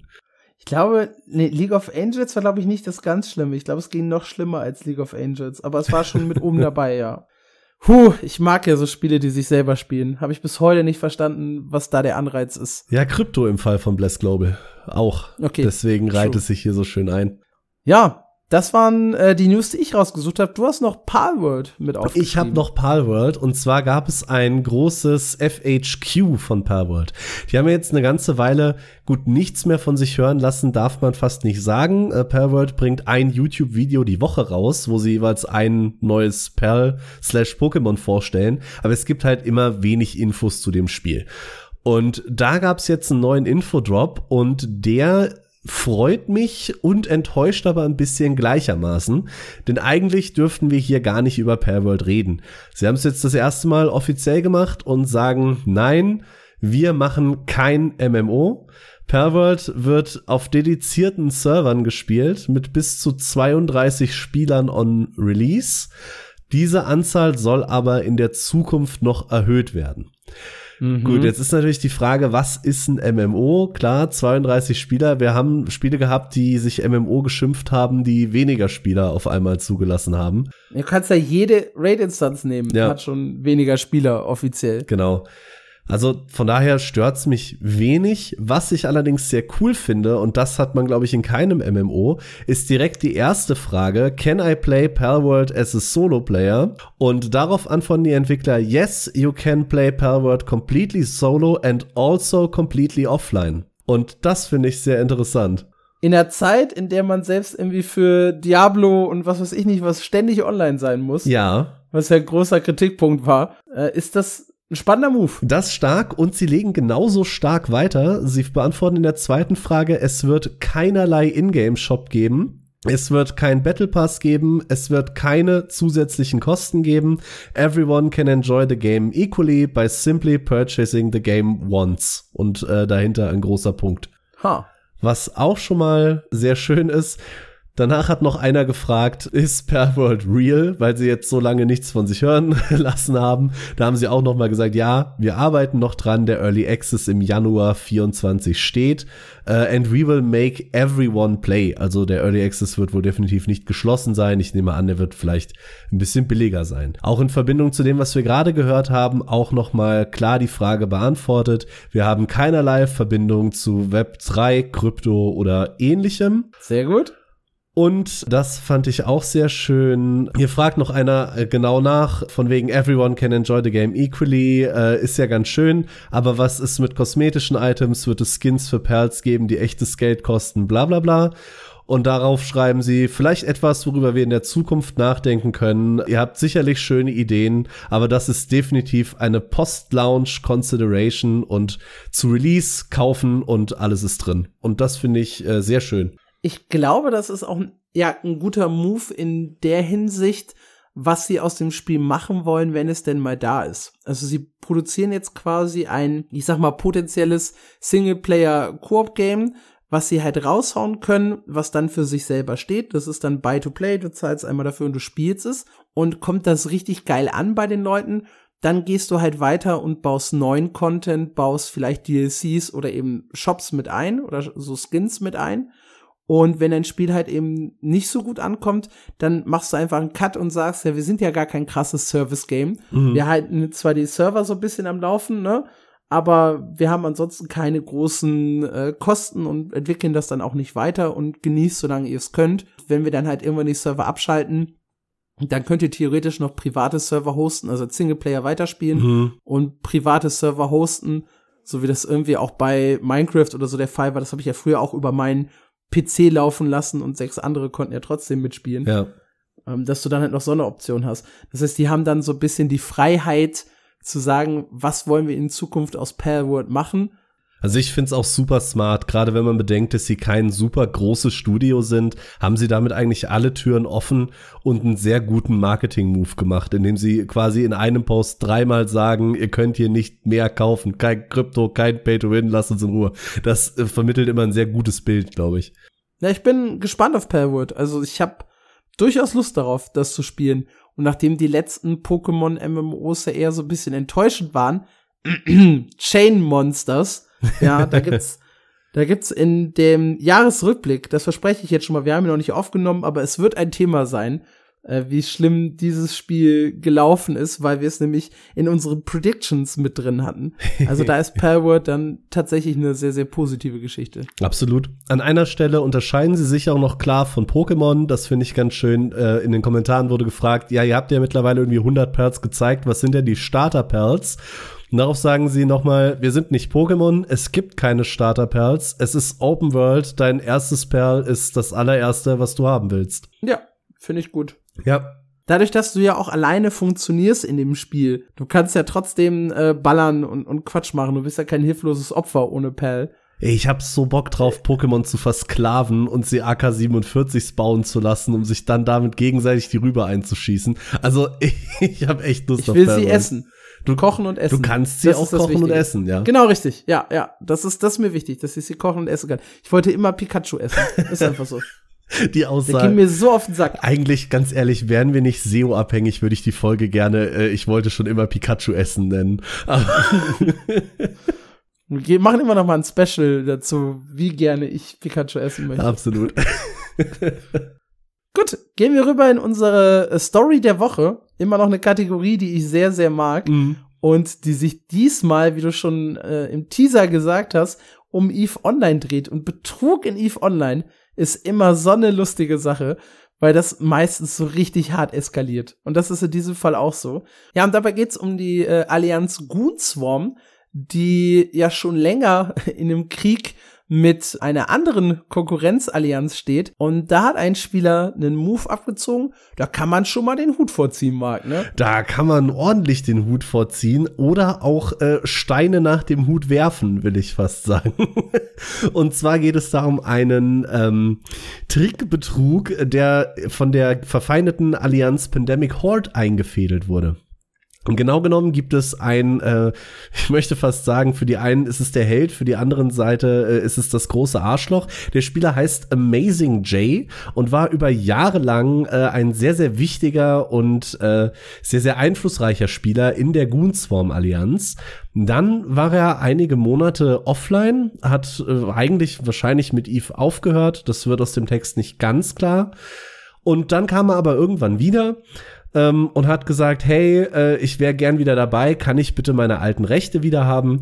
Der Leiter von Goonswarm kannte ihn eben wirklich schon über, über mehrere Jahre. Sie waren wahrscheinlich auch gut befreundet. Eve ist ja ein sehr soziales MMO, wo man viel miteinander zu tun hat. Dementsprechend hat der auch nicht gezögert und hat Amazing Jay seine alten Rechte wiedergegeben. Er war also Director in der Corporation. Der darf fast alles, was ein Gildenleiter auch kann, nur keine anderen äh, Director ernennen. Und damit hatte er auch Zugriff auf die Headquarter Space Station von Goonswarm, das Hauptstadtsystem der Allianz äh, Goonswarm und auch auf alles, äh, was darin so passiert. Und turns out, er wollte gar nicht wiederkommen und ist hingegangen und hat Goonswarm einfach quasi komplett ausgezogen und hat so viel an ISK und äh, anderen Wertsachen der Allianz zerstört, dass es wirklich wehtut. Wir sprechen da von über vier Trillionen ISK, der, das ist die Ingame-Währung, das lässt sich Milliarden mit bist, Milliarden, äh, Milliarden natürlich, mein ja. Fehler. Äh, das, Übersetzung Amerika, ja, Deutsch, jedes Deutsch, Mal. Amerika, das ja. lässt sich äh, grob übersetzen zu 23.000 US-Dollar, die äh, die der da zerstört hat. Das Ganze hat er selber in einem Video aufgenommen mit dem äh, schönen Titel So Long and Thanks for All the Isk. Und das ist äh, eine heftige Nummer, würde ich sagen. Das Krasse ist, es hätte ja noch viel, viel schlimmer für die Allianz kommen können, weil der hat nämlich die äh, Jump Clones äh, zerstört und das dauert ein kleines bisschen, äh, bis das Ganze dann tatsächlich in sich zusammenfällt. Und dann kam es zu einer Wartungsarbeit, die ein paar von denen gerettet hat. Was heißt ein paar, ein Großteil davon äh, gerettet hat weil halt innerhalb dieser Downtime die nicht zerstört wurden und dann halt Spieler online gekommen sind und das Ganze noch mal so ein bisschen verhindern konnten. Nichtsdestotrotz äh, heißt es von der Gildenleitung, es wird mindestens drei Monate dauern, bis sie die ganzen Verluste an Schiffen, Isk und Co. Äh, wiederhergestellt haben. Was brutal ist. Das, das ist übel. Und dann den Items, die er tatsächlich gestohlen hat, war natürlich Tausende an flüssigen Isks, viele Sachen, die er auch einfach zerstört hat und vor allem auch Super Capital und Titan Class Ships. Ähm, und einige Titans brauchen tatsächlich selbst mit der Power von so einer Goonswarm Allianz mehrere Wochen, um hergestellt zu werden. Ein einziges Schiff. Das ist natürlich da echt ein enormer Schaden, der da reinkam. Jetzt ist Goonswarm nicht äh, die beliebteste Allianz in EVE Online, möchte man fast sagen. Und äh, der Reddit-Post äh, dazu, der das Ganze zeigt, hat ein äh, deutlich herausstechendes Top-Kommentar, der eigentlich nur sagt, das ist ein wirklich langer Weg, um zu sagen, Goonswarm hat endlich bekommen, was sie verdient haben. mein Lieblingsteil an der ganzen Story ist eigentlich die Pandemic Legion, die noch ganz entspannt ein Support-Ticket an CCP geschrieben haben. hey, ey, durch euer Server-Down, ne? Da wurden 52.000 Klone nicht vernichtet. Äh, könnt ihr das bitte noch mal nachträglich äh, machen? Weil das wäre ja eigentlich nur korrekt so. Die Eier musst du halt auch mal haben nach so einem Schachzug. Also die Entwickler selber übrigens haben in einem Interview dann auch äh, so erzählt, dass sie das halt mitbekommen haben, so beim Mittagessen, äh, hey, da passiert gerade was und überall tauchten Screenshots auf und so weiter und haben sich das dann angeschaut. und sie meinten auch, äh, da stand äh, eine ganze Menge äh, mehr noch auf dem Spiel als nur die Klone. Und ja, ist einer der äh, größten Betruge, Betrüge, Betruge, die wir in Betruge, glaube ich. Bisher. Ja, ja, aber Ja, ist richtig, ne? krass. Wirklich krass. Die, äh, das Support-Ticket wurde dann von CCP Games übrigens abgelehnt. Äh, sie haben nicht nachträglich die Klone noch zerstört. Wobei ich mir bei CCP auch tatsächlich hätte vorstellen können, dass sie sagen, ja, habt ihr eigentlich recht. Ja, und der Typ selber sagt halt, er hatte sowieso vor, die Allianz zu verlassen. Und dann wollte er das halt so dramatisch wie möglich machen, ne? Hat er auf jeden Fall geschafft. Einige Leute schreiben natürlich, äh, gut, er hat jetzt alles an Einfluss äh, und Ruhm und Freunden verloren, die er jemals in dem Spiel hatte. Aber ganz ehrlich, mit all dem, was er geklaut hat, äh, schreibt ein Eve-Spieler, könnte er halt einen neuen Account kreieren, der auf einen Schlag reicher ist als das, was der normale Spieler in 20 Jahren erfahren könnte. Also von daher. Und außerdem ist er, glaube ich, in der anderen Allianz jetzt recht beliebt mit der Aktion. Ja, ganz also ehrlich, man kann sich auch Freunde kaufen. ne? Würdest du dem jetzt vertrauen? Weil ich nicht. Ja, was heißt denn Vertrauen? Vertraue ich ihm jetzt Gildenleitungsrechte an? Nee. Nö. Aber pff, man kann ja vielleicht noch mal in eine andere Gilde einschleusen. Ja, vielleicht macht er das irgendwann noch mit einem neuen Account und in fünf Jahren reden wir wieder über Amazing J2. wir, wir werden sehen. Auf jeden Fall eine geile Story. Ich, ich liebe Eve-Stories. Das sind immer die coolsten Sachen, die passieren.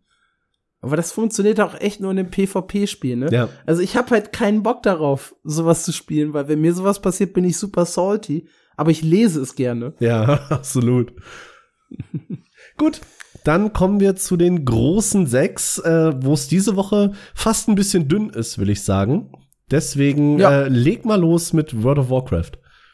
Man merkt halt so ein bisschen, dass es auf Ende des Jahres zugeht und in den Feiertagen passiert halt in den großen Spielen in der Regel nicht viel. Also denen, die nicht noch released werden. Mhm. Ne, November ist ja ein großer Release-Zeitraum, auch noch so ein bisschen in den Dezember rein, vor Weihnachtsgeschäft und sowas.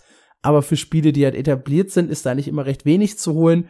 So ist es gerade auch bei WoW. Der letzte Patch ist draußen. Was hier halt passiert ist, war das Rennen um den World First. Und den hat sich die Gilde Echo geholt. Sie haben knapp zwei Wochen gebraucht, um Fyrak zu besiegen, den äh, Endboss quasi von Dragonflight, also aus dem letzten finalen Raid, der der der große Bösewicht der aktuellen Geschichte war. Und sie brauchten 344 Versuche, nur um den Endboss zu besiegen. Sie haben ja teilweise auch schon an den Bossen vorher äh, zu knabbern gehabt. Und ja, wie gesagt, nach zwei Wochen haben sie sich den World First geholt. Das Coolste an dem Rennen war erstmal überhaupt, dass es einen sehr, sehr starken Zweikampf gab zwischen Echo und Team Liquid. Denn Team Liquid hatte den Boss auf 1,7% Restlebenspunkte äh, geprügelt, ehe sie gewiped wurden. Und kurz darauf kam dann der äh, First Kill von Echo. Also 1,7% ist halt nicht mehr so richtig viel. Äh, und interessant ist, die zwei waren da oben komplett alleine. Also hinterher fehlten irgendwie Gilden, die auch nur ansatzweise mit den beiden mithalten konnten. Und wer sich den World First angeguckt hat, ich finde das ja total kurios. Ich hab's dieses Mal nicht so stark verfolgt, aber die letzten Jahre davor, äh, oder so die letzten Raids davor, ein bisschen mehr. Und ich finde es immer wieder krass, wie sie da sitzen. Und äh, das hat ja so wirklich so ein bisschen äh, E-Sport Gaming House Charakter. Mhm. Die hocken da alle vor Ort nebeneinander mit äh, Headsets auf, äh, Tisch, also lange Tischreihe, äh, Monitore drauf. Und als dann der World First Kill kommt, springen die halt alle auf, umarmen sich gegenseitig, schreien sich an, es fliegen Headsets durch die Gegend. Das sieht absolut wahnsinnig aus. Mega. Also, die freuen sich über den World First mehr als T1 über den äh, Gewinn der Worlds 2023, zumindest halt was so die Euphorie angeht. Man ist halt im asiatischen Raum nicht ganz so euphorisch. Ne? Das Bild hatte ich aber, aber auch gerade im Kopf wie die hier hüpfen, das ist der absolute Wahnsinn. Und wie die schreien und zelebrieren das Ganze. Der eine Spieler, der da im Scope ist, springt halt einfach nur auf, das Headset fliegt irgendwo hin und er springt wie so ein Hase erstmal fünfmal durch den Raum, bis da irgendjemand in die Arme fällt. Das ist halt einfach. Ich habe keine Ahnung von WoW, aber wenn ich mir das angucke, würde ich mir wünschen, dabei zu sein. So. Ja, ganz ehrlich, wir würden das ganz genauso machen. Absolut. Eigentlich egal, was wir machen, wenn wir so nebeneinander sitzen würden, ja. Mega. Ja, also es ist, es ist immer ein Riesenspektakel. Es steckt da ja auch unheimlich viel Geld in diesem ganzen World First Race drin. Äh, das denkt man immer nicht so bei einem MMORPG, aber doch, das ist ein Riesenaufwand. Äh, sei es jetzt äh, mit den Twitch-Livestreams, sei es mit der ganzen Coverage drumherum, mit der Vorbereitung auch im Spiel selber. Also die investieren ja hunderte Euro in äh, Buff-Food und was weiß ich nicht was im Vorfeld, um sich halt da irgendwie so gut es geht zu equippen und vorzubereiten, da wochenlang durchzuziehen, mitunter die Raids. Und da ist das ein absoluter Wahnsinn. Ich glaube auch wirklich euphorisch, wenn du es dann schaffst, den World First zu holen. Absolut. Super ärgerlich halt nur, wenn du es, äh, wenn das andere Team irgendwie zehn Sekunden schneller war und du es nicht mitbekommst. Darauf warte ich noch, dass sowas irgendwann mal passiert. Die springen so auf und freuen sich, weil sie durch den Delay irgendwie nicht mitbekommen haben, dass das andere Team den vorher gelegt hat und das ist mal so ein Sekundenfinish. Oh nein, stell dir das mal vor. Das zerstört dich, glaube ich. Das wäre vernichtend. Ich glaube, danach machst du nie wieder ein Raid in deinem Leben. Oder du verlierst nur, weil dein Abo ausläuft. Sehr gut, du gehst schon über in das Thema äh, professionelle Gilden.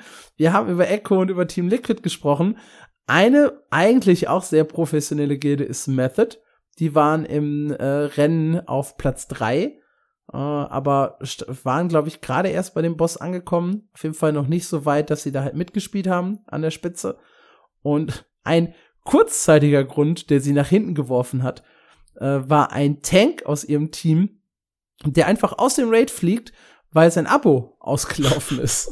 da ist dann einfach so mittendrin ist das Spiel abgestürzt und als er dann das Spiel wieder starten wollte, stand drin, der Account ist nicht aktiv, schließ doch mal ein Abo ab, Bro und äh, bekommt natürlich unheimlich viel äh, Spott und Gelächter von seinen Mitspielern. Das zu Recht. Absolut. Das Kuriose ist halt, man bekommt vorher Warnungen, sowohl per Mail als auch in-game.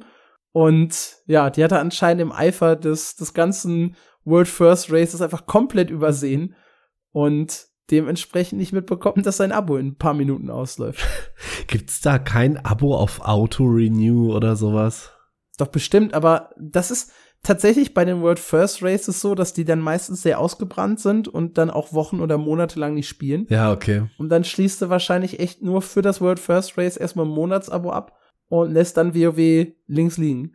Krass. Klar kannst du einfach mit PayPal Auto-Renew. Du müsstest das doch wissen. Dein Classic hat sich doch verlängert, weil du es nicht gekündigt ja, hast. Ja, du hast absolut recht.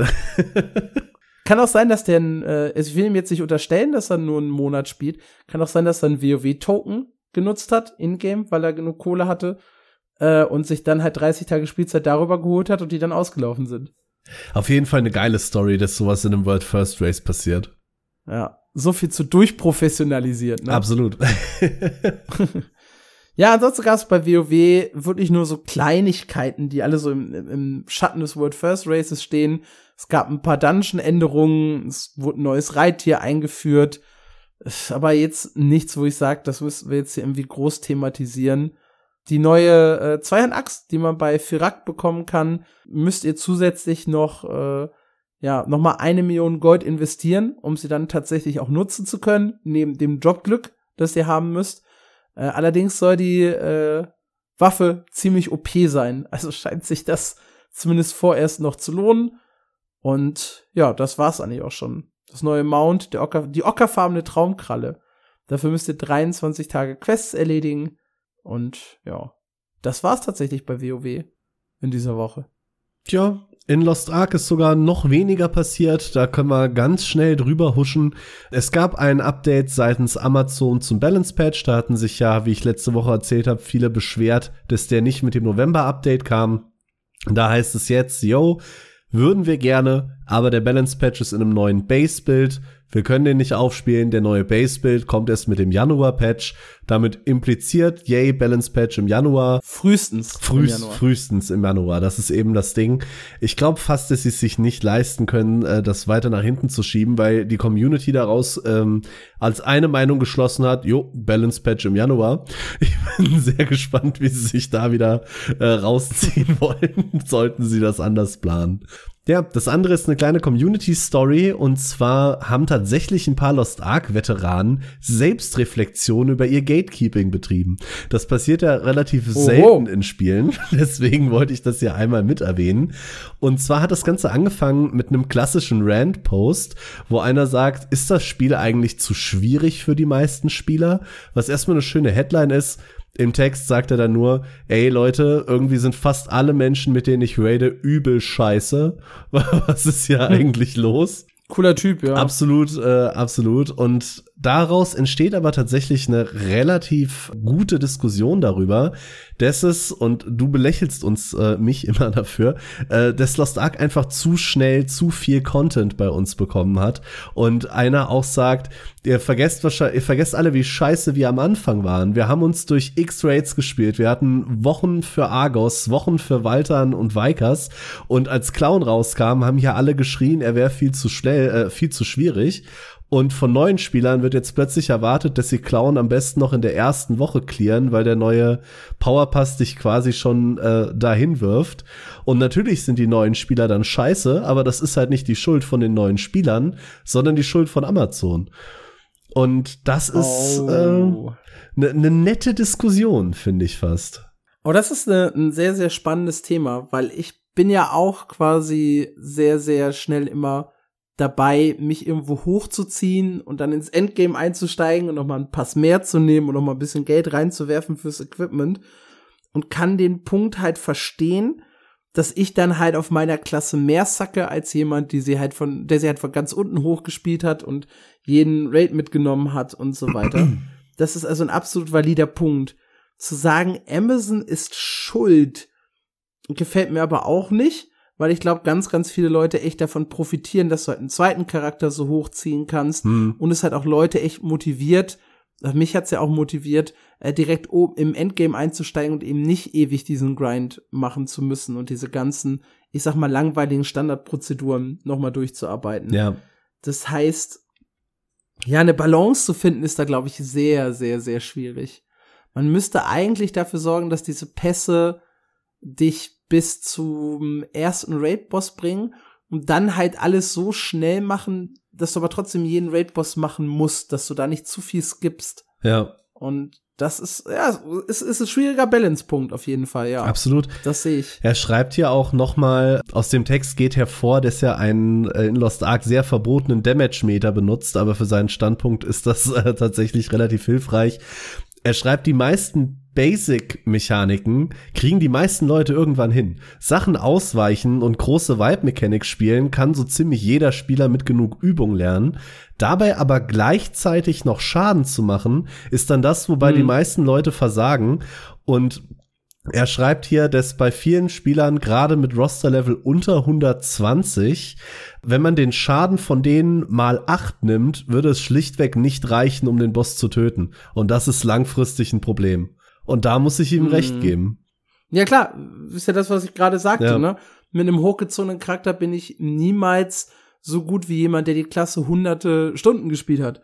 Sei es nun sowohl im Low-Level als auch im Mid- und High-Level-Bereich. Ja. Auf jeden Fall Aber das- auch spannende, spannende Diskussion. Interessiert uns natürlich auch, was ihr vielleicht dazu zu sagen habt.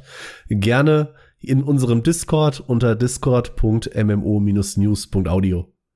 Oder per Mail an. Info at mmo-news.audio. Nehmen wir das nicht weg. Ich wollte nur noch einen Punkt tatsächlich bei dem Thema machen.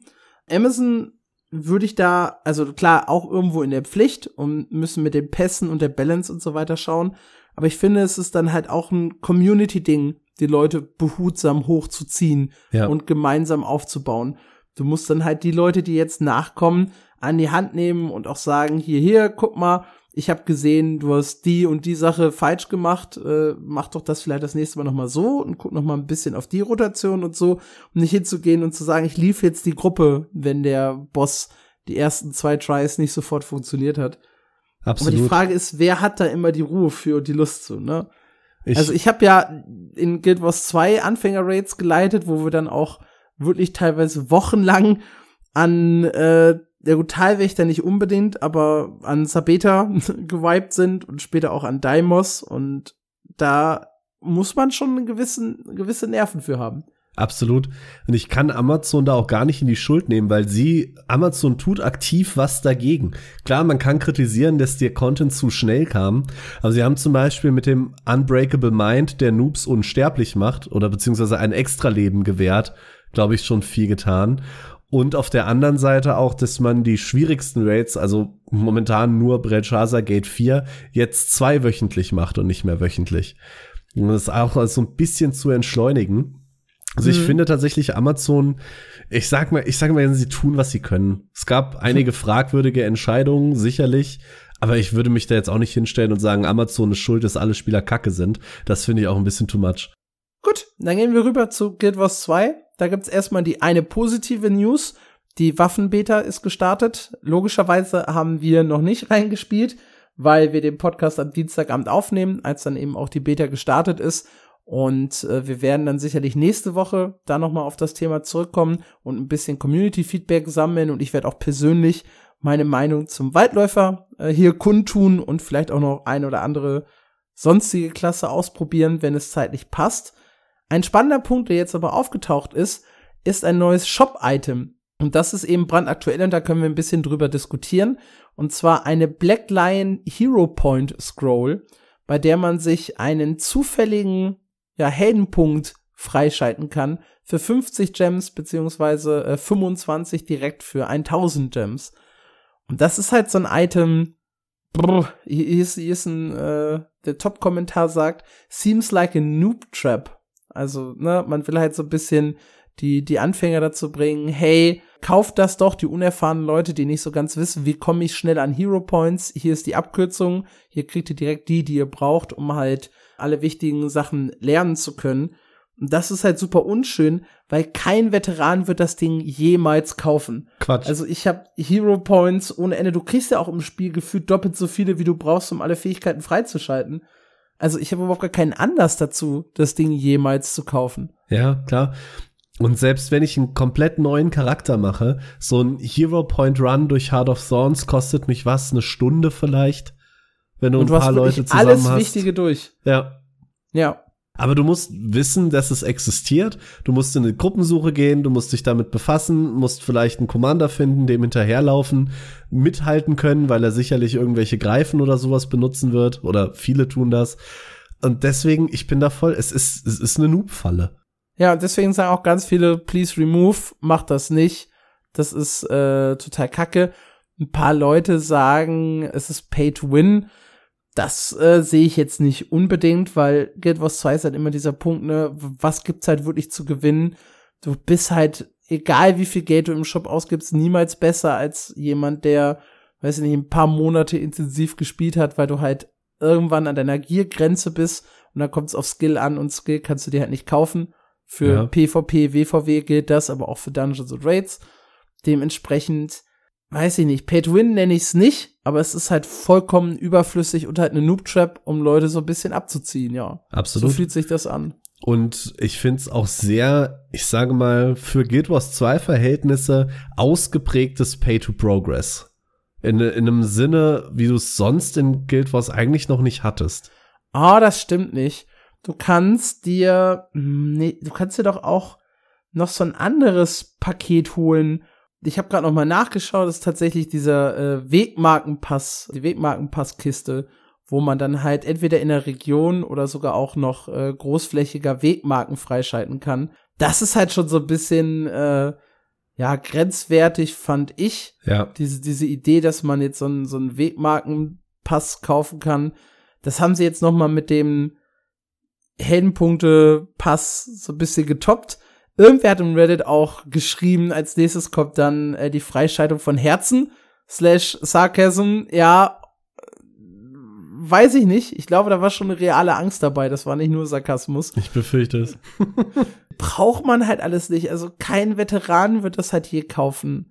Also niemand, niemand wird einen Wegmarkenpasspaket kaufen für eine komplette Erweiterung. Genau, hier war das für Heart of Thorns oder Path of Fire oder so.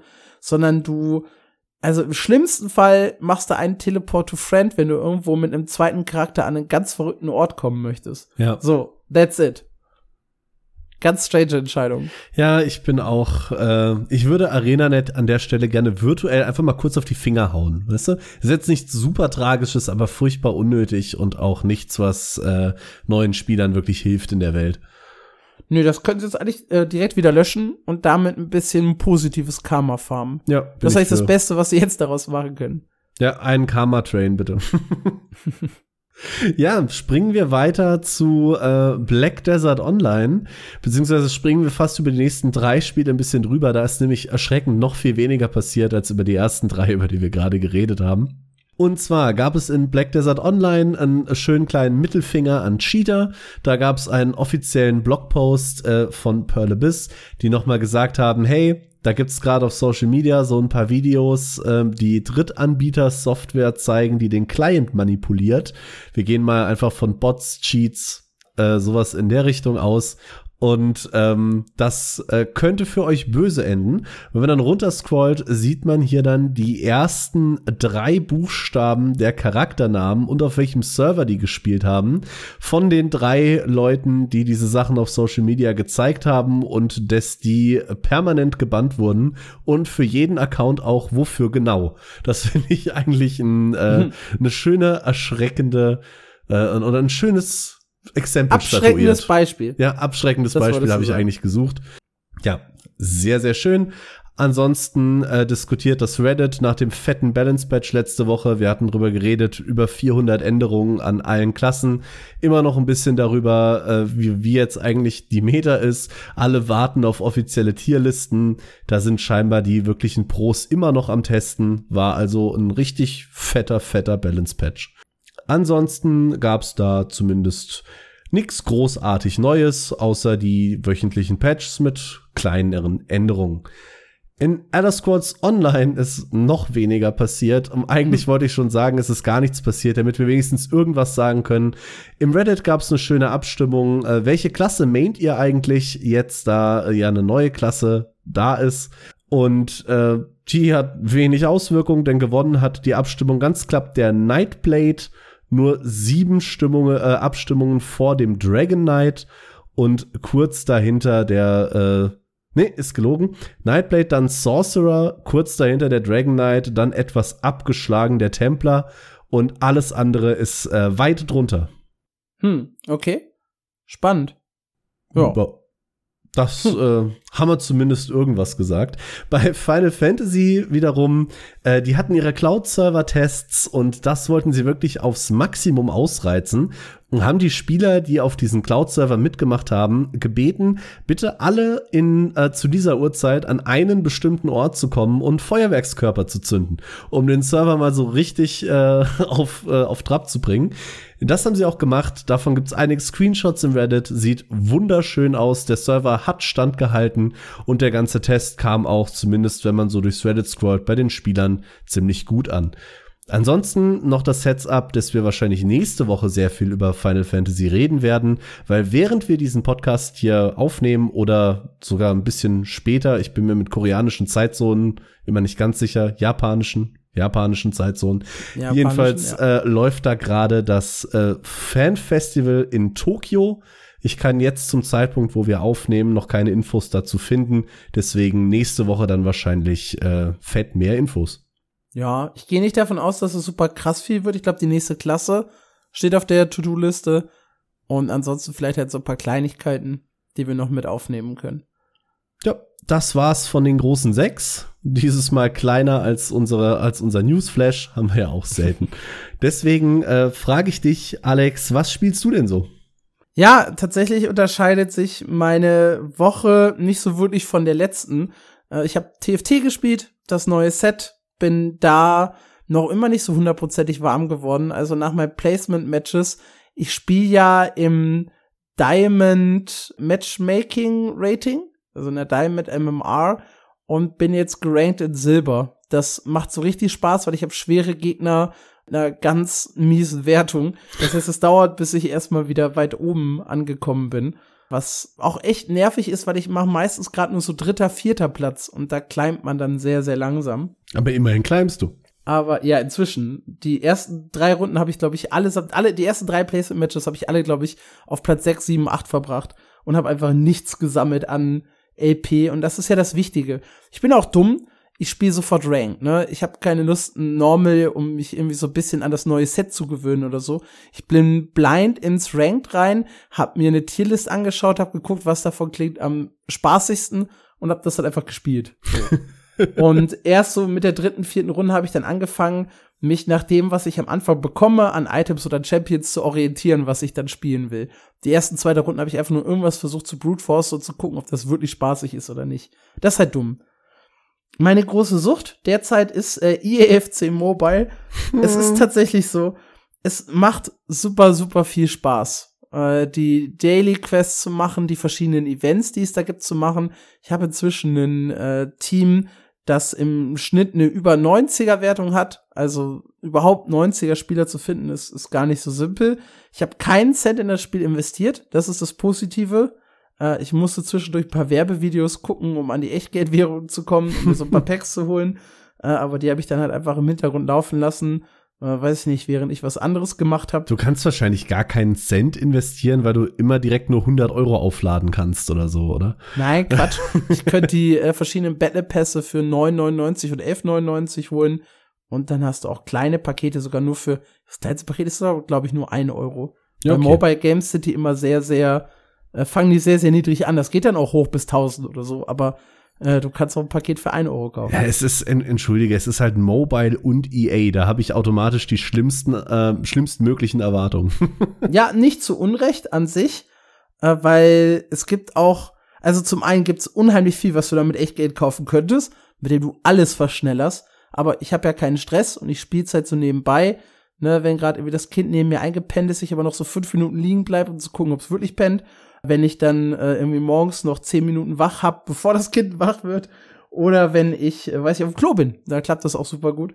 Nice. Kann man, kann man immer so sagen, so ein, zwei Matches gegen andere Leute zu spielen. Eine Halbzeit geht zwei Minuten, das heißt, so ein Match geht fünf mit Ladezeiten. Das, das passt eigentlich ganz gut. Ja. ja. Um das so nebenbei zu machen. Wichtige Zeitlich. Infos. ja. Und dementsprechend habe ich da gerade echt Spaß dran. Und es ist, es ist verrückt. Aber ich bin ja auch ein Fußball-Crack, also irgendwie passt es auch zu mir. Mhm. Und dann habe ich tatsächlich New World diese Woche nicht eine Minute angehabt. Äh, Guild Wars 2 diese Woche noch nicht eine Minute angehabt. Das wird sich jetzt mit der Waffenbeta ändern. Äh, Star Stable Online auch noch nicht. Aber ich habe Star Citizen runtergeladen. Und äh, das ist jetzt auch noch ein kleines Projekt. Ich möchte auch noch irgendwie diesen Podcast so, so einen Kurzeindruck von äh, Alex spielt Star Citizen reinbringen. Ich weiß noch nicht, ob ich es dieses Jahr noch schaffe oder ob es dann eher so Richtung Januar, Februar wird. Aber das ist so ein kleines äh, Side-Project von mir, weil das Ding halt einfach so riesig groß ist und ich habe nie selber gespielt Star Citizen. Und ja, das ist noch mit so einem Pet-Project neben Fractured und ich will ja sowieso alles mal angespielt haben und zu mhm. allem eine Meinung haben.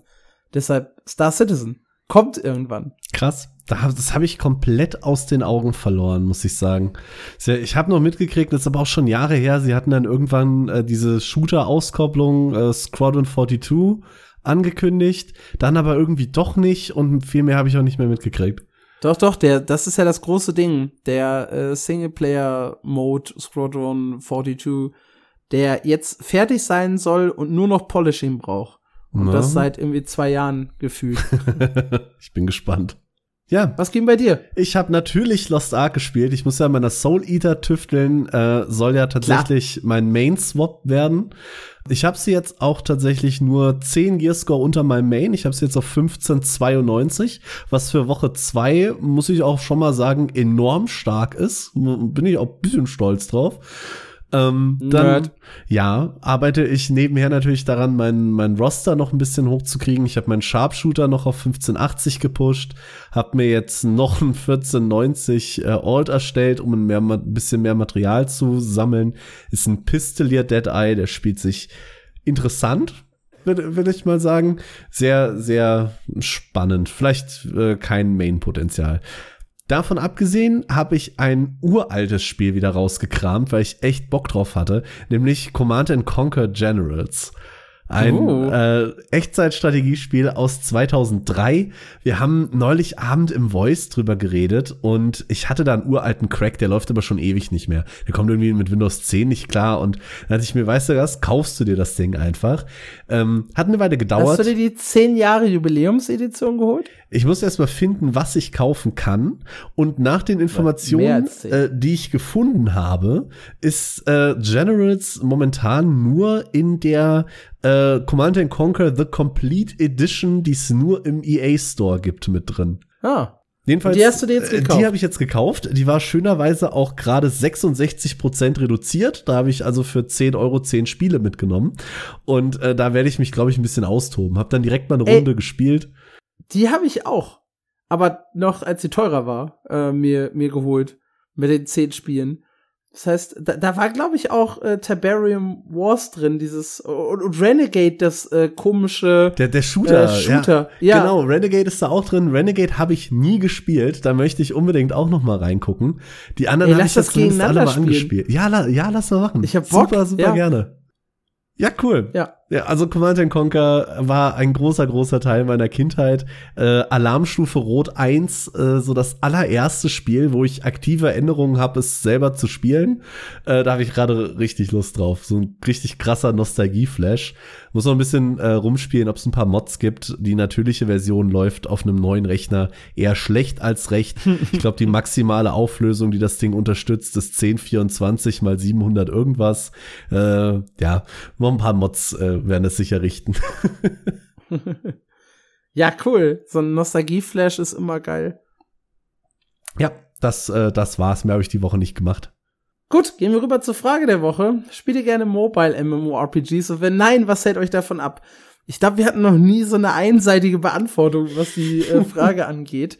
Äh, wir starten einfach mal mit Leia, die sagt nein. Zum einen, mein Phone ist mega alt und hält das sich aus. Zweitens, die meisten MMORPGs auf dem Phone sind reine Abzocke. Oder steinalte Spiele, die eine Mobile-Version bekommen haben. Das finde ich ziemlich hart gegenüber Albion Online und Oldschool RuneScape. Die sind zwar auch beide schon ein bisschen älter, aber jetzt nicht so, dass ich das als Negativpunkt sehen würde. Aber gut, ja, ist ein valider Punkt. Jazul schreibt, äh, kann man Diablo Immortal als Mobile MMORPG zählen? Ja. Äh, kann man sich trauen, äh, das Finanzierungsmodell zwar total abzulehnen, die Mechaniken und das Game insgesamt trotzdem gerne zu spielen. Ja, kann man. Das ist bei mir dann äh, bei EAFC Mobile tatsächlich auch so ein Punkt. Ich mag die grundsätzlichen Spielmechaniken, ich mag das Fußballding, ich mag, dass alles so kurz ist. Die Events packen mich einfach tierisch. Also die haben dann äh, zum Beispiel gerade laufen Rivals, wo du dich für eines äh, von äh, zwei Teams, ich glaube aktuell ist es Atletico Madrid gegen Real Madrid, entscheiden musst und dann halt, wenn du die äh, komplette, das komplette Event durchspielst, halt eine von den Legenden äh, Spielern kriegst. Was sehr, sehr cool ist, was mich halt total abholt, so alte Legenden zu spielen. Ich, Ich finde die Monetarisierung fürchterlich. Aber ich, ich mag die Mechaniken und das grundsätzliche Game. Ich finde es auch super schön, dass Jasul schreibt, darf man das? Kleine Anekdote möchte ich an der Stelle einfügen. Ich hatte vor, ich glaube, fast schon zwei Jahren, anderthalb Jahren, ähm, ein Interview mit der Band Saltatio Mortis für, für mein MMO. Und äh, wir haben nach dem Interview noch so ein bisschen gequatscht und äh, da ging, haben sie mich gefragt, was ich so privat zocke und erzählt, was sie so gerade privat spielen. Und der Gunther hat auch gesagt, hier bitte packt das nicht ins Interview, aber im Tourbus gibt's nix geileres als Diablo Immortal, ne? Darüber haben wir dann ein bisschen, bisschen geredet, aber dass ihm das auch peinlich war, äh, dass er das gut findet oder zumindest in einigen Teilen gut findet und dass sich das teilweise scheinbar bei Jasul zumindest bis heute durchzieht, äh, sehr, sehr prägsam für das Spiel. Es finde ich total schade, weil es gibt halt wirklich viele gute Mobile-Spiele, die halt einfach so hinten runterfallen, sei es jetzt entweder wegen der Monetarisierung oder weil es halt wirklich so ein Klischee ist, dass Mobile Games gar nicht gut sein können. Ja. Was Leuchti schreibt, ist allerdings ein valider Punkt. Ähm, MMOs passen meiner Meinung nach nicht mit Mobile zusammen. Auf dem Smartphone zocke ich unterwegs, mal nur 10 Minuten während der Bahnfahrt oder während ich auf dem Bus warte. Und MMOs brauchen in der Regel Zeit, viel Zeit. Gerade wenn ein Event stattfindet, kann ich nicht einfach aufhören und eine Stunde später, äh, wenn ich wieder Zeit habe, genau da weitermachen. Für unterwegs funktionieren für mich mehr Casual-Sachen wie Puzzle- oder Knobelspiele. Da auch wieder, EFC, so eine Runde ist halt fünf Minuten. Das geht. Das geht sogar in, äh, in der Bahn. Habe ich nämlich auch äh, gespielt auf dem Rückweg äh, vom, vom Tanztrainerkurs. Und sofern man halt weiß, dass man in der Umgebung Internet hat. Weil wenn so ein Internetabbruch ist mit einem Match gegen einen anderen Spieler, ist auch doof. Aber ja, das ist ein vollkommen äh, valider Punkt. Mobile äh, ist halt meistens wirklich eher so für, für Casual zwischendurch. Ich habe mal zehn Minuten Zeit. Mhm. Agnes schreibt auch, Mobile ist nicht zum Zocken, äh, wenn es ein Smartphone ist. Bei einem DS, einer PSP oder so sieht das anders aus. Aber MMOs haben den Reiz bis spät in die Nacht, haben den Reiz bis spät in die Nacht mit anderen Dingen zu erledigen. Achso, mit TS, Discord und so weiter eher LAN-Party-Feeling. Äh, da bin ich zum Beispiel vollkommen anderer Meinung. Ich, ich kommentiere das jetzt alles immer direkt. Äh, ich finde, es ist total egal, ob ich jetzt auf einem Handheld oder auf einem Smartphone zocke. Ich habe ja sogar das äh, Razer Quiche. Ich weiß gar nicht, ob ich das mal äh, dir gezeigt habe. Das ist so ein Controller, der geht über USB-C in mein äh, Handy rein und da kann ich halt tatsächlich mit äh, Stick rechts und Steuerkreuz äh, nein, Stick links und Steuerkreuz rechts und mit A und B und spielen wie mit einem Handheld. Und das macht dann halt auch richtig Bock bei FIFA, weil ich war ja am PC tatsächlich immer ein Tastaturspieler. Ja. Und ein, einer der wenigen antiquierten FIFA-Tastaturspieler, die es auf dieser Welt gibt. Und das heißt, da habe ich sogar mit, mit Mobile Fortschritte gemacht, was die Steuerung angeht. Ich möchte da äh, auch einen Kommentar schon vorwegnehmen. Der geht, der spricht mir nämlich aus der Seele. Der äh, gute Hamurator schreibt, ähm, nein, bestenfalls möchte ich in eine Welt eintauchen und das funktioniert nicht auf einem Smartphone oder Tablet-Bildschirm. Und das ist was, was ich unglaublich fühle, weil da bin ich auch bei dir. Mir ist egal, ob ich ein Handy, eine Handheld-Konsole oder sogar eine Switch in der Hand habe. Mir ist der Bildschirm einfach zu klein. Ich, ich komme hm. nicht in diese Spiele rein. Ich finde das alles super fummelig zu bedienen. Gerade an einem Smartphone zugeben, ein bisschen schlimmer wegen äh, Touch-Steuerung. Klar kann man da auch irgendwie Controller anschließen, habe ich mich nie mit befasst. Dann geht's wieder. Aber das ist alles zu klein, zu fummelig, zu umständlich. Das ist einer der größten Punkte, äh, Punkte. Punkte, was mich so vom Mobile-Spielen abhält. Ich bin da halt das Gegenteil, weil ich das Ding halt wirklich immer dabei habe. Kann ich halt wirklich immer damit spielen. Ich habe auch lächerlich viele Spiele auf meinem Smartphone, habe ich festgestellt, weil ich jetzt letztens mal an einem Punkt angekommen bin, wo halt die 512 Gigabyte voll sind. und ich nicht dachte, dass das auf dem Smartphone passieren würde. Wenn ich hier gucke, äh, Brawl Stars, TFT, äh, Wild Rift, Rumble, Warcraft Rumble, ähm, Clash of Clans, RuneScape, Oldschool RuneScape, Albion, Tower of Fantasy. Ach du Scheiße. Also da, da sammeln sich äh, nach und nach die Dinger. Ja, ich, ich, ich probier's halt zumindest alles mal aus und äh, spiel dann auch regelmäßig noch mal, wenn auch manchmal nur kurz rein. Ich habe auf meinem geht. Handy live für euch gerade eben geguckt, genau drei Spiele installiert. Und das ist Beatstar, das ist so ein Guitar Hero to go. hm. ähm, Quizduell, wo ich immer noch manchmal dran hänge, bin ich ehrlich. Ei, ei, ei. und äh, Pokémon Go. Da, das sind die drei Dinge. Ja. Ich hatte mal TFT installiert, weil ich mir dachte, das ist vielleicht cool mobile. Auch wieder so eine blöde Anekdote. Ähm, dann wurde mein Handy aber voll, weil mein Handy wird öfter voll, weil ich sehr viele Konzertvideos äh, mache. Ich, ich mag die. Ich bin auch einer von den fünf Leuten, die die auch danach noch guckt. Ähm, und dann hatte ich leider keinen Platz mehr und dann musste ich TFT wieder deinstallieren, ohne dass ich es einmal mobile gestartet habe. so, wow. so viel dazu. So, Mortyrion schreibt, ich bin MMO-Spieler der alten Schule, darum keine Mobile-MMOs, meistens überladen mit Shop-Mechaniken. MMO bedeutet für mich Koop mit anderen Spielern zusammen. Ich kann mir nicht vorstellen, wie man da vernünftig kommunizieren soll. Und drittens, wozu habe ich mir einen teuren Gaming-PC zusammengebastelt? Nicht für MMORPGs, die haben nämlich alle keine Systemanforderungen. True, ja. Ähm, der Koop-Aspekt ist tatsächlich sehr, sehr spannend, mhm. weil das wirklich was ist, was so in der Kommunikation schwierig ist. Du sitzt halt nicht in der Straßenbahn im Discord und unterhältst dich mit anderen Leuten. Ich habe ja auch immer gesagt, ich im würde, ich, ich, ich würde ein MMORPG ja auch eher so spielen, dass ich halt die, die langweiligen Solo-Player-Inhalte mobile mache und den ganzen Rest dann auf dem PC, also so Crossplay-mäßig. Mhm. Weil das passt für mich einfach sehr, sehr gut in, in meinen Lebensstil, glaube ich. Halt Kleinkram einfach unterwegs machen zu können und wenn ich dann mal einen Abend hab, dann mich auch voll hier reinzustürzen mit den Leuten im Discord. Aber ja, auch vollkommen valide Punkte. Lina Lovegood sagt, äh, ist bei, sie ist bei Mobile-Spielen immer vorsichtig wegen den Finanzierungsmodellen. Mag nicht auf alle zutreffen, aber doch auf sehr, sehr viele. Ich spiele generell keine Spiele mehr auf dem Smartphone, da ich eher Fraktion PC und Konsole bin. Gerade in der Bahn ist die Switch doch angenehmer als mit dem Handy. Aha. Ja, angenehmer gehe ich mit. Eben weil äh, Handy finde ich mit dem Touchscreen immer ein bisschen fummelig. Da ist Switch vielleicht ein bisschen cooler. das Handy immer in der Hosentasche. Es ist immer da. Ich muss nichts extra tragen. Es ist immer bei mir. Ja, aber. Ich, oh Gott, ich klinge jetzt hier schon wie so ein, als, als, als möchte ich euch ein Mobile-Spiel verkaufen. Ja, du, du bist schon Richtung uh, You all got phones gerade. Nee. Ja. Weiß nicht, ich will ja irgendwann, also für mich ist es so, ich setze mich hin und dann möchte ich dediziert jetzt spielen. Ich habe irgendwie nicht dieses Verlangen so zwischendurch, ich habe gerade nichts zu tun, zocke ich irgendwas. Das habe ich echt fast nie. Oh doch, das habe ich total oft. Also, äh, also gerade jetzt in den letzten, äh, weiß ich nicht, Monaten ist das ganz, ganz schlimm, dass ich auch wirklich mal so eine Phase habe, wo ich gar keinen Bock habe, mich an den PC zu setzen und TFT zu spielen, mich einfach nur ins Bett oder auf die Couch lege und TFT spiele, während ich mich im Hintergrund irgendwie mit Musik berieseln lasse, wo ich gar nicht mehr den weiten Weg bis ins Dach antrete. Vielleicht ist es das Abschreckende, dass ich zwei Stockwerke nach oben muss, ich weiß es nicht. bis in den Westflügel. Ja, ich muss, ihr, ihr hört das vielleicht nicht, aber das ist da ganz hinten.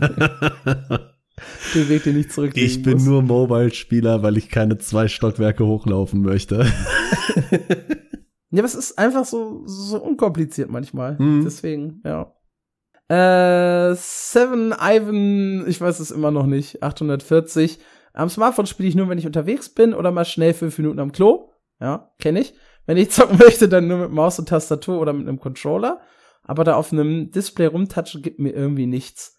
Ich habe erst vor vier Wochen meinen ersten richtigen Gaming-PC gekauft und nutze jetzt fre jede freie Sekunde, um dort MMOs zu spielen. Herzlichen Glückwunsch Spaß zum PC. ja. Und Demion zum Abschluss. Ich bin auch Team PC, Mobile spiele meist nur rundenbasierte Sachen zwischendurch. Für ein MMO hätte ich am Smartphone gar keine Zeit.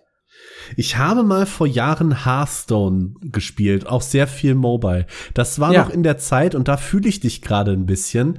Äh, da hatte ich noch keinen Führerschein und bin täglich zu meinem Praktikum mit der Bahn gependelt. Und in der ja. Bahn so eine Runde Hearthstone war immer ganz cool. Blöderweise ist das Internet dann zu oft weggebrochen. Da hatte ich irgendwann auch keinen Bock mehr drauf. Aber den Punkt sehe ich tatsächlich so ein bisschen. Ja, würde ich heute aber auch nicht mehr machen, bin ich ehrlich. Legends of Runeterra ist auch immer noch auf meinem Handy, das äh, LOL-Kartenspiel. Hm. Nur, nur um nochmal zu erklären, warum 512 Gigabyte bei mir voll sind. Dann haben wir natürlich auch eine Antwort von Dennis. Wie könnte es anders sein? Zur Frage der Woche. Ich bin absolut kein Fan von Mobile Games, was aber meist an der Monetarisierung liegt. Ich bin da ganz bei Lena Lovegood und würde immer ein Handheld äh, dem Smartphone vorziehen. Ein Handheld hat Tasten und das kann ich genüsslich leer zocken. Bei meinem Handy muss ich dann gegebenenfalls eine Powerbank mitnehmen. Ja, aber sonst musst du ja dein Handheld mitnehmen. Schwaches Argument. Um überhaupt, äh, um es überhaupt nach der Session weiter nutzen zu können. Terrorstand auf der Switch fühle ich wesentlich mehr als auf dem Smartphone. Außerdem zahle ich lieber 5 bis 25 Euro für ein vollwertiges Handygame äh, als ein Free-to-Play-Spiel äh, mit einer Monetarisierung aus der Hölle. Äh, damals, als man noch Geld für WhatsApp zahlen musste, wollte ich auf Prima wechseln, aber selbst diese einmaligen Kosten von 2,99 waren fast alle nicht bereit zu zahlen. Das stimmt, ja. Ja, ich erinnere mich dunkel. Das ist aber auch so ein Ding. Ich habe hier auch drauf den, den Fußballmanager 2022. Äh, der kostete einmalig 7,99 und danach halt keine Monetarisierung, kein Shop, kein gar nichts. Und die habe ich auch gezeigt und es war auch sehr, sehr gut investiertes Geld ähm, für, für ein Mobile Game. Also wer diese ganzen äh, Football Manager Spieler am PC zum Beispiel gerne zockt. Ich weiß, wir haben ja hauptsächlich MMORPG-Spieler, aber wenn es die gibt, die Mobile-Version davon hat zwar deutlich weniger Umfang, äh, kostet dafür aber auch nur 7,99 und man hat sie halt immer to go dabei. Also ich habe einen Haufen, wenn ihr mal irgendwie äh, Beratung wollt und ihr fahrt mal irgendwie eine lange Zeit Bahn oder so und ihr sucht ein perfektes Mobile Game für euch, äh, schreibt mir einfach im Discord an. Ich habe da für jeden was in, in der Hinterhand. Ich habe da genau das Gegenteilige äh, erfahren. Ich habe mir damals vor vielen, vielen Jahren Quizduell Premium gekauft, weil ich auch keinen Bock mehr auf die Werbung hatte. Und die haben dann den Publisher gewechselt, die Premium-Version abgeschafft und noch mehr Werbung als in der Free-Version von davor eingeführt. Und mich um meine, ich glaube, es waren 3,80 Euro betrogen, bin ich bis heute sauer drüber. So. okay, ja, kann ich verstehen. Aber, also ich, ich habe wirklich, ich, ich weiß nicht, woher das kommt. Doch lange, lange Autofahrten als Beifahrer, beziehungsweise, wenn ich irgendwie hinten sitze und das Kind pennt, es ist sehr oft das Wort Kind, was irgendwie fällt, wenn ich an, an hm. Mobile Games, ja, ich, wenn ich über ich Mobile Games grade. rede. Ja. Aber es ist so. Es, es, es passt sehr gut, wenn man dann halt wirklich spielen will, wenn man eben nicht am heimischen PC sitzen kann oder sitzen will. Und da äh, habe ich ein paar, paar Sachen, die mich echt gut beschäftigen. Also ihr hört schon raus, ich bin eigentlich pro Mo äh, Mobile MMO, aber immer mit dem Punkt, ich glaube, ein reines Mobile Game. Habe ich ein reines Mobile? Ich habe ein paar getestet für, für mein MMO, so fünf bis zehn Stunden. Aber ich habe, glaube ich, kein reines Mobile MMORPG auf dem Handy. Was ich halt, wie gesagt, drauf habe, sind, sind RuneScape und Albion, Adventure Quest 3D, Tower of Fantasy. Die kann ich ja auch auf beiden Plattformen spielen und spiele ich auch, wenn auf beiden Plattformen. Und ich glaube halt auch, dass das eigentlich die Zukunft ist. Spiele, die du überall spielen kannst. Auf Konsolen, PC, mhm. Smartphone, alles gleichzeitig, äh, am besten noch irgendwie mit irgendwelchen Programmen auf dem Arbeitsrechner streamen können. Nvidia, so äh, ähm, wie, wie GeForce Now. GeForce Now, ja, super ja, praktisch. genau. Das, also, das ist halt eher so, so ein bisschen äh, die Zukunft, wie ich das Ganze sehe. Ich glaube, reine Mobile MMORPGs sind halt auch echt schwierig. Ja, Glaube ich auch nicht. Äh, ich bin da ja sowieso noch ein bisschen konträrer als du. Haben jetzt, glaube ich, alle meine Gegenargumente durchgequatscht. ich, es fühlt sich für mich einfach nicht gut an. Ich glaube, das ist das, das Hauptding. Also ich würde vielleicht noch considern, Mobile-Spiele zu spielen. Sowas wie ein Hearthstone vielleicht nebenher. Klar, bei Mobile MMO bin ich sogar so weit raus, dass ich mir, glaube ich, nicht mal Lost Ark Mobile an, angeben werde, antun werde. Okay, das finde ich spannend weil es ja dann doch äh, irgendwo so auch dein Baby ist. Ja. Aber ich, ich hm. kann halt wirklich nur empfehlen, wenn ihr ein passendes Smartphone habt, so ein äh, Controller am Handy dran. Das macht das äh, Mobile Gaming äh, Erlebnis noch mal deutlich besser. Tja. Gut, ansonsten hat Dennis noch geschrieben, äh, erstmal vielen, vielen Dank äh, für den neuen Star Stable Content. Ja, gern geschehen. Um, ähm, er hat selber Star Stable ausprobiert und hat keine äh, zwei Stunden ausgehalten. Ich verstehe dich. Gesagt. Ich verstehe dich, Dennis. Er störte sich äh, sowohl an der Pferdegeschwindigkeit, an der lieblosen Spielwelt, als auch, wie wir, was wir auch beide äh, kritisiert haben, sofort diese Hinweise auf, auf den Shop. 4,99 Pakete los, kauf es bitte. Ja. Das heißt, da war relativ schnell die Luft raus. Ich hab's auch wirklich nicht, das spiele ich tatsächlich nicht auf dem Smartphone, ne? Also Star Stable Online ist äh, mein Hardcore-PC-MMO derzeit. In dieser Folge hast du so viele Zitate, die merkwürdig sind. Im Sinne von, man sollte sie sich merken. Sie sind würdig, dass man sie merkt. das wird mir irgendwann so in, weiß ich nicht, fünf Jahren oder so, wenn unser Podcast 50.000 Zuhörer hat und äh, alle denken, ich wäre so ein Hardcore-Raider, packt dann Marc die ganzen Zitate über Mobile MMOs und über Star Stable raus und so. Bitte schreibt das irgendeiner mit und klatscht das einfach so in zwei Jahren in Discord. Kriegt auch äh, fünf Euro von mir oder so. Gut, ähm, dann zum Abschluss, ich denke mal, die Frage der Woche haben wir sehr ausführlich beantwortet heute. Äh, um die Folge dann auch wirklich in Richtung zwei Stunden zu strecken, wäre langweilig, wenn wir mal pünktlich fertig werden würden. äh, zum Abschluss noch kurz die Patreon-Nummer. Wir bedanken uns bei Ark, Lord Mortar, Sanjuro, Zenkor, Tank, Tom und Jazul für die Unterstützung. Allesamt, äh, wobei nee, eine Person war noch nicht so weit, weil sie erst später dazugekommen ist, aber alle anderen haben äh, tatsächlich auch in Monat zwei wieder aktualisiert. Das heißt, äh, vielen, vielen lieben Dank dafür, dass ihr uns auch weiterhin unterstützt. Dankeschön. Ihr seid ein großartiges Publikum und äh, ihr anderen da draußen natürlich auch. Wenn ihr uns unterstützen möchtet, habt ihr wie gesagt die Chance, äh, Patreon zu nutzen für regelmäßige Zahlungen, PayPal für einmalige Zahlungen, Amazon als äh, cooler Reflink, wenn ihr da jetzt irgendwas äh, kaufen möchtet und natürlich äh, Gameliebe, unser neuer Partner mit äh, dem Code MMO-News 3%. Einfach so am Stück durchgeschrieben, bekommt ihr 3% Rabatt und wie ein kleines bisschen Provision. Vielen lieben Dank an Gameliebe dafür. Und vielen, vielen lieben Dank an euch da draußen für all die Unterstützung, die ihr vornehmt. Ansonsten könnt ihr uns, äh, wie gehabt, auf mmo-news.audio besuchen, könnt uns Mails schreiben, Discord, wir sind auf Twitter, wir sind auf Blue Sky, wir sind überall zu finden. Und ja, wir hören uns nächste Woche wieder zu einer neuen Folge. Dann vielleicht mit ein paar größeren News und äh, weniger Newsflash und Klein-Klein dazwischen. Och, ich fand die Folge auch mal angenehm, muss ich sagen. ja, okay. Marc fand die gut. Ja. Ihr hoffentlich auch. Ciao. Tschüss.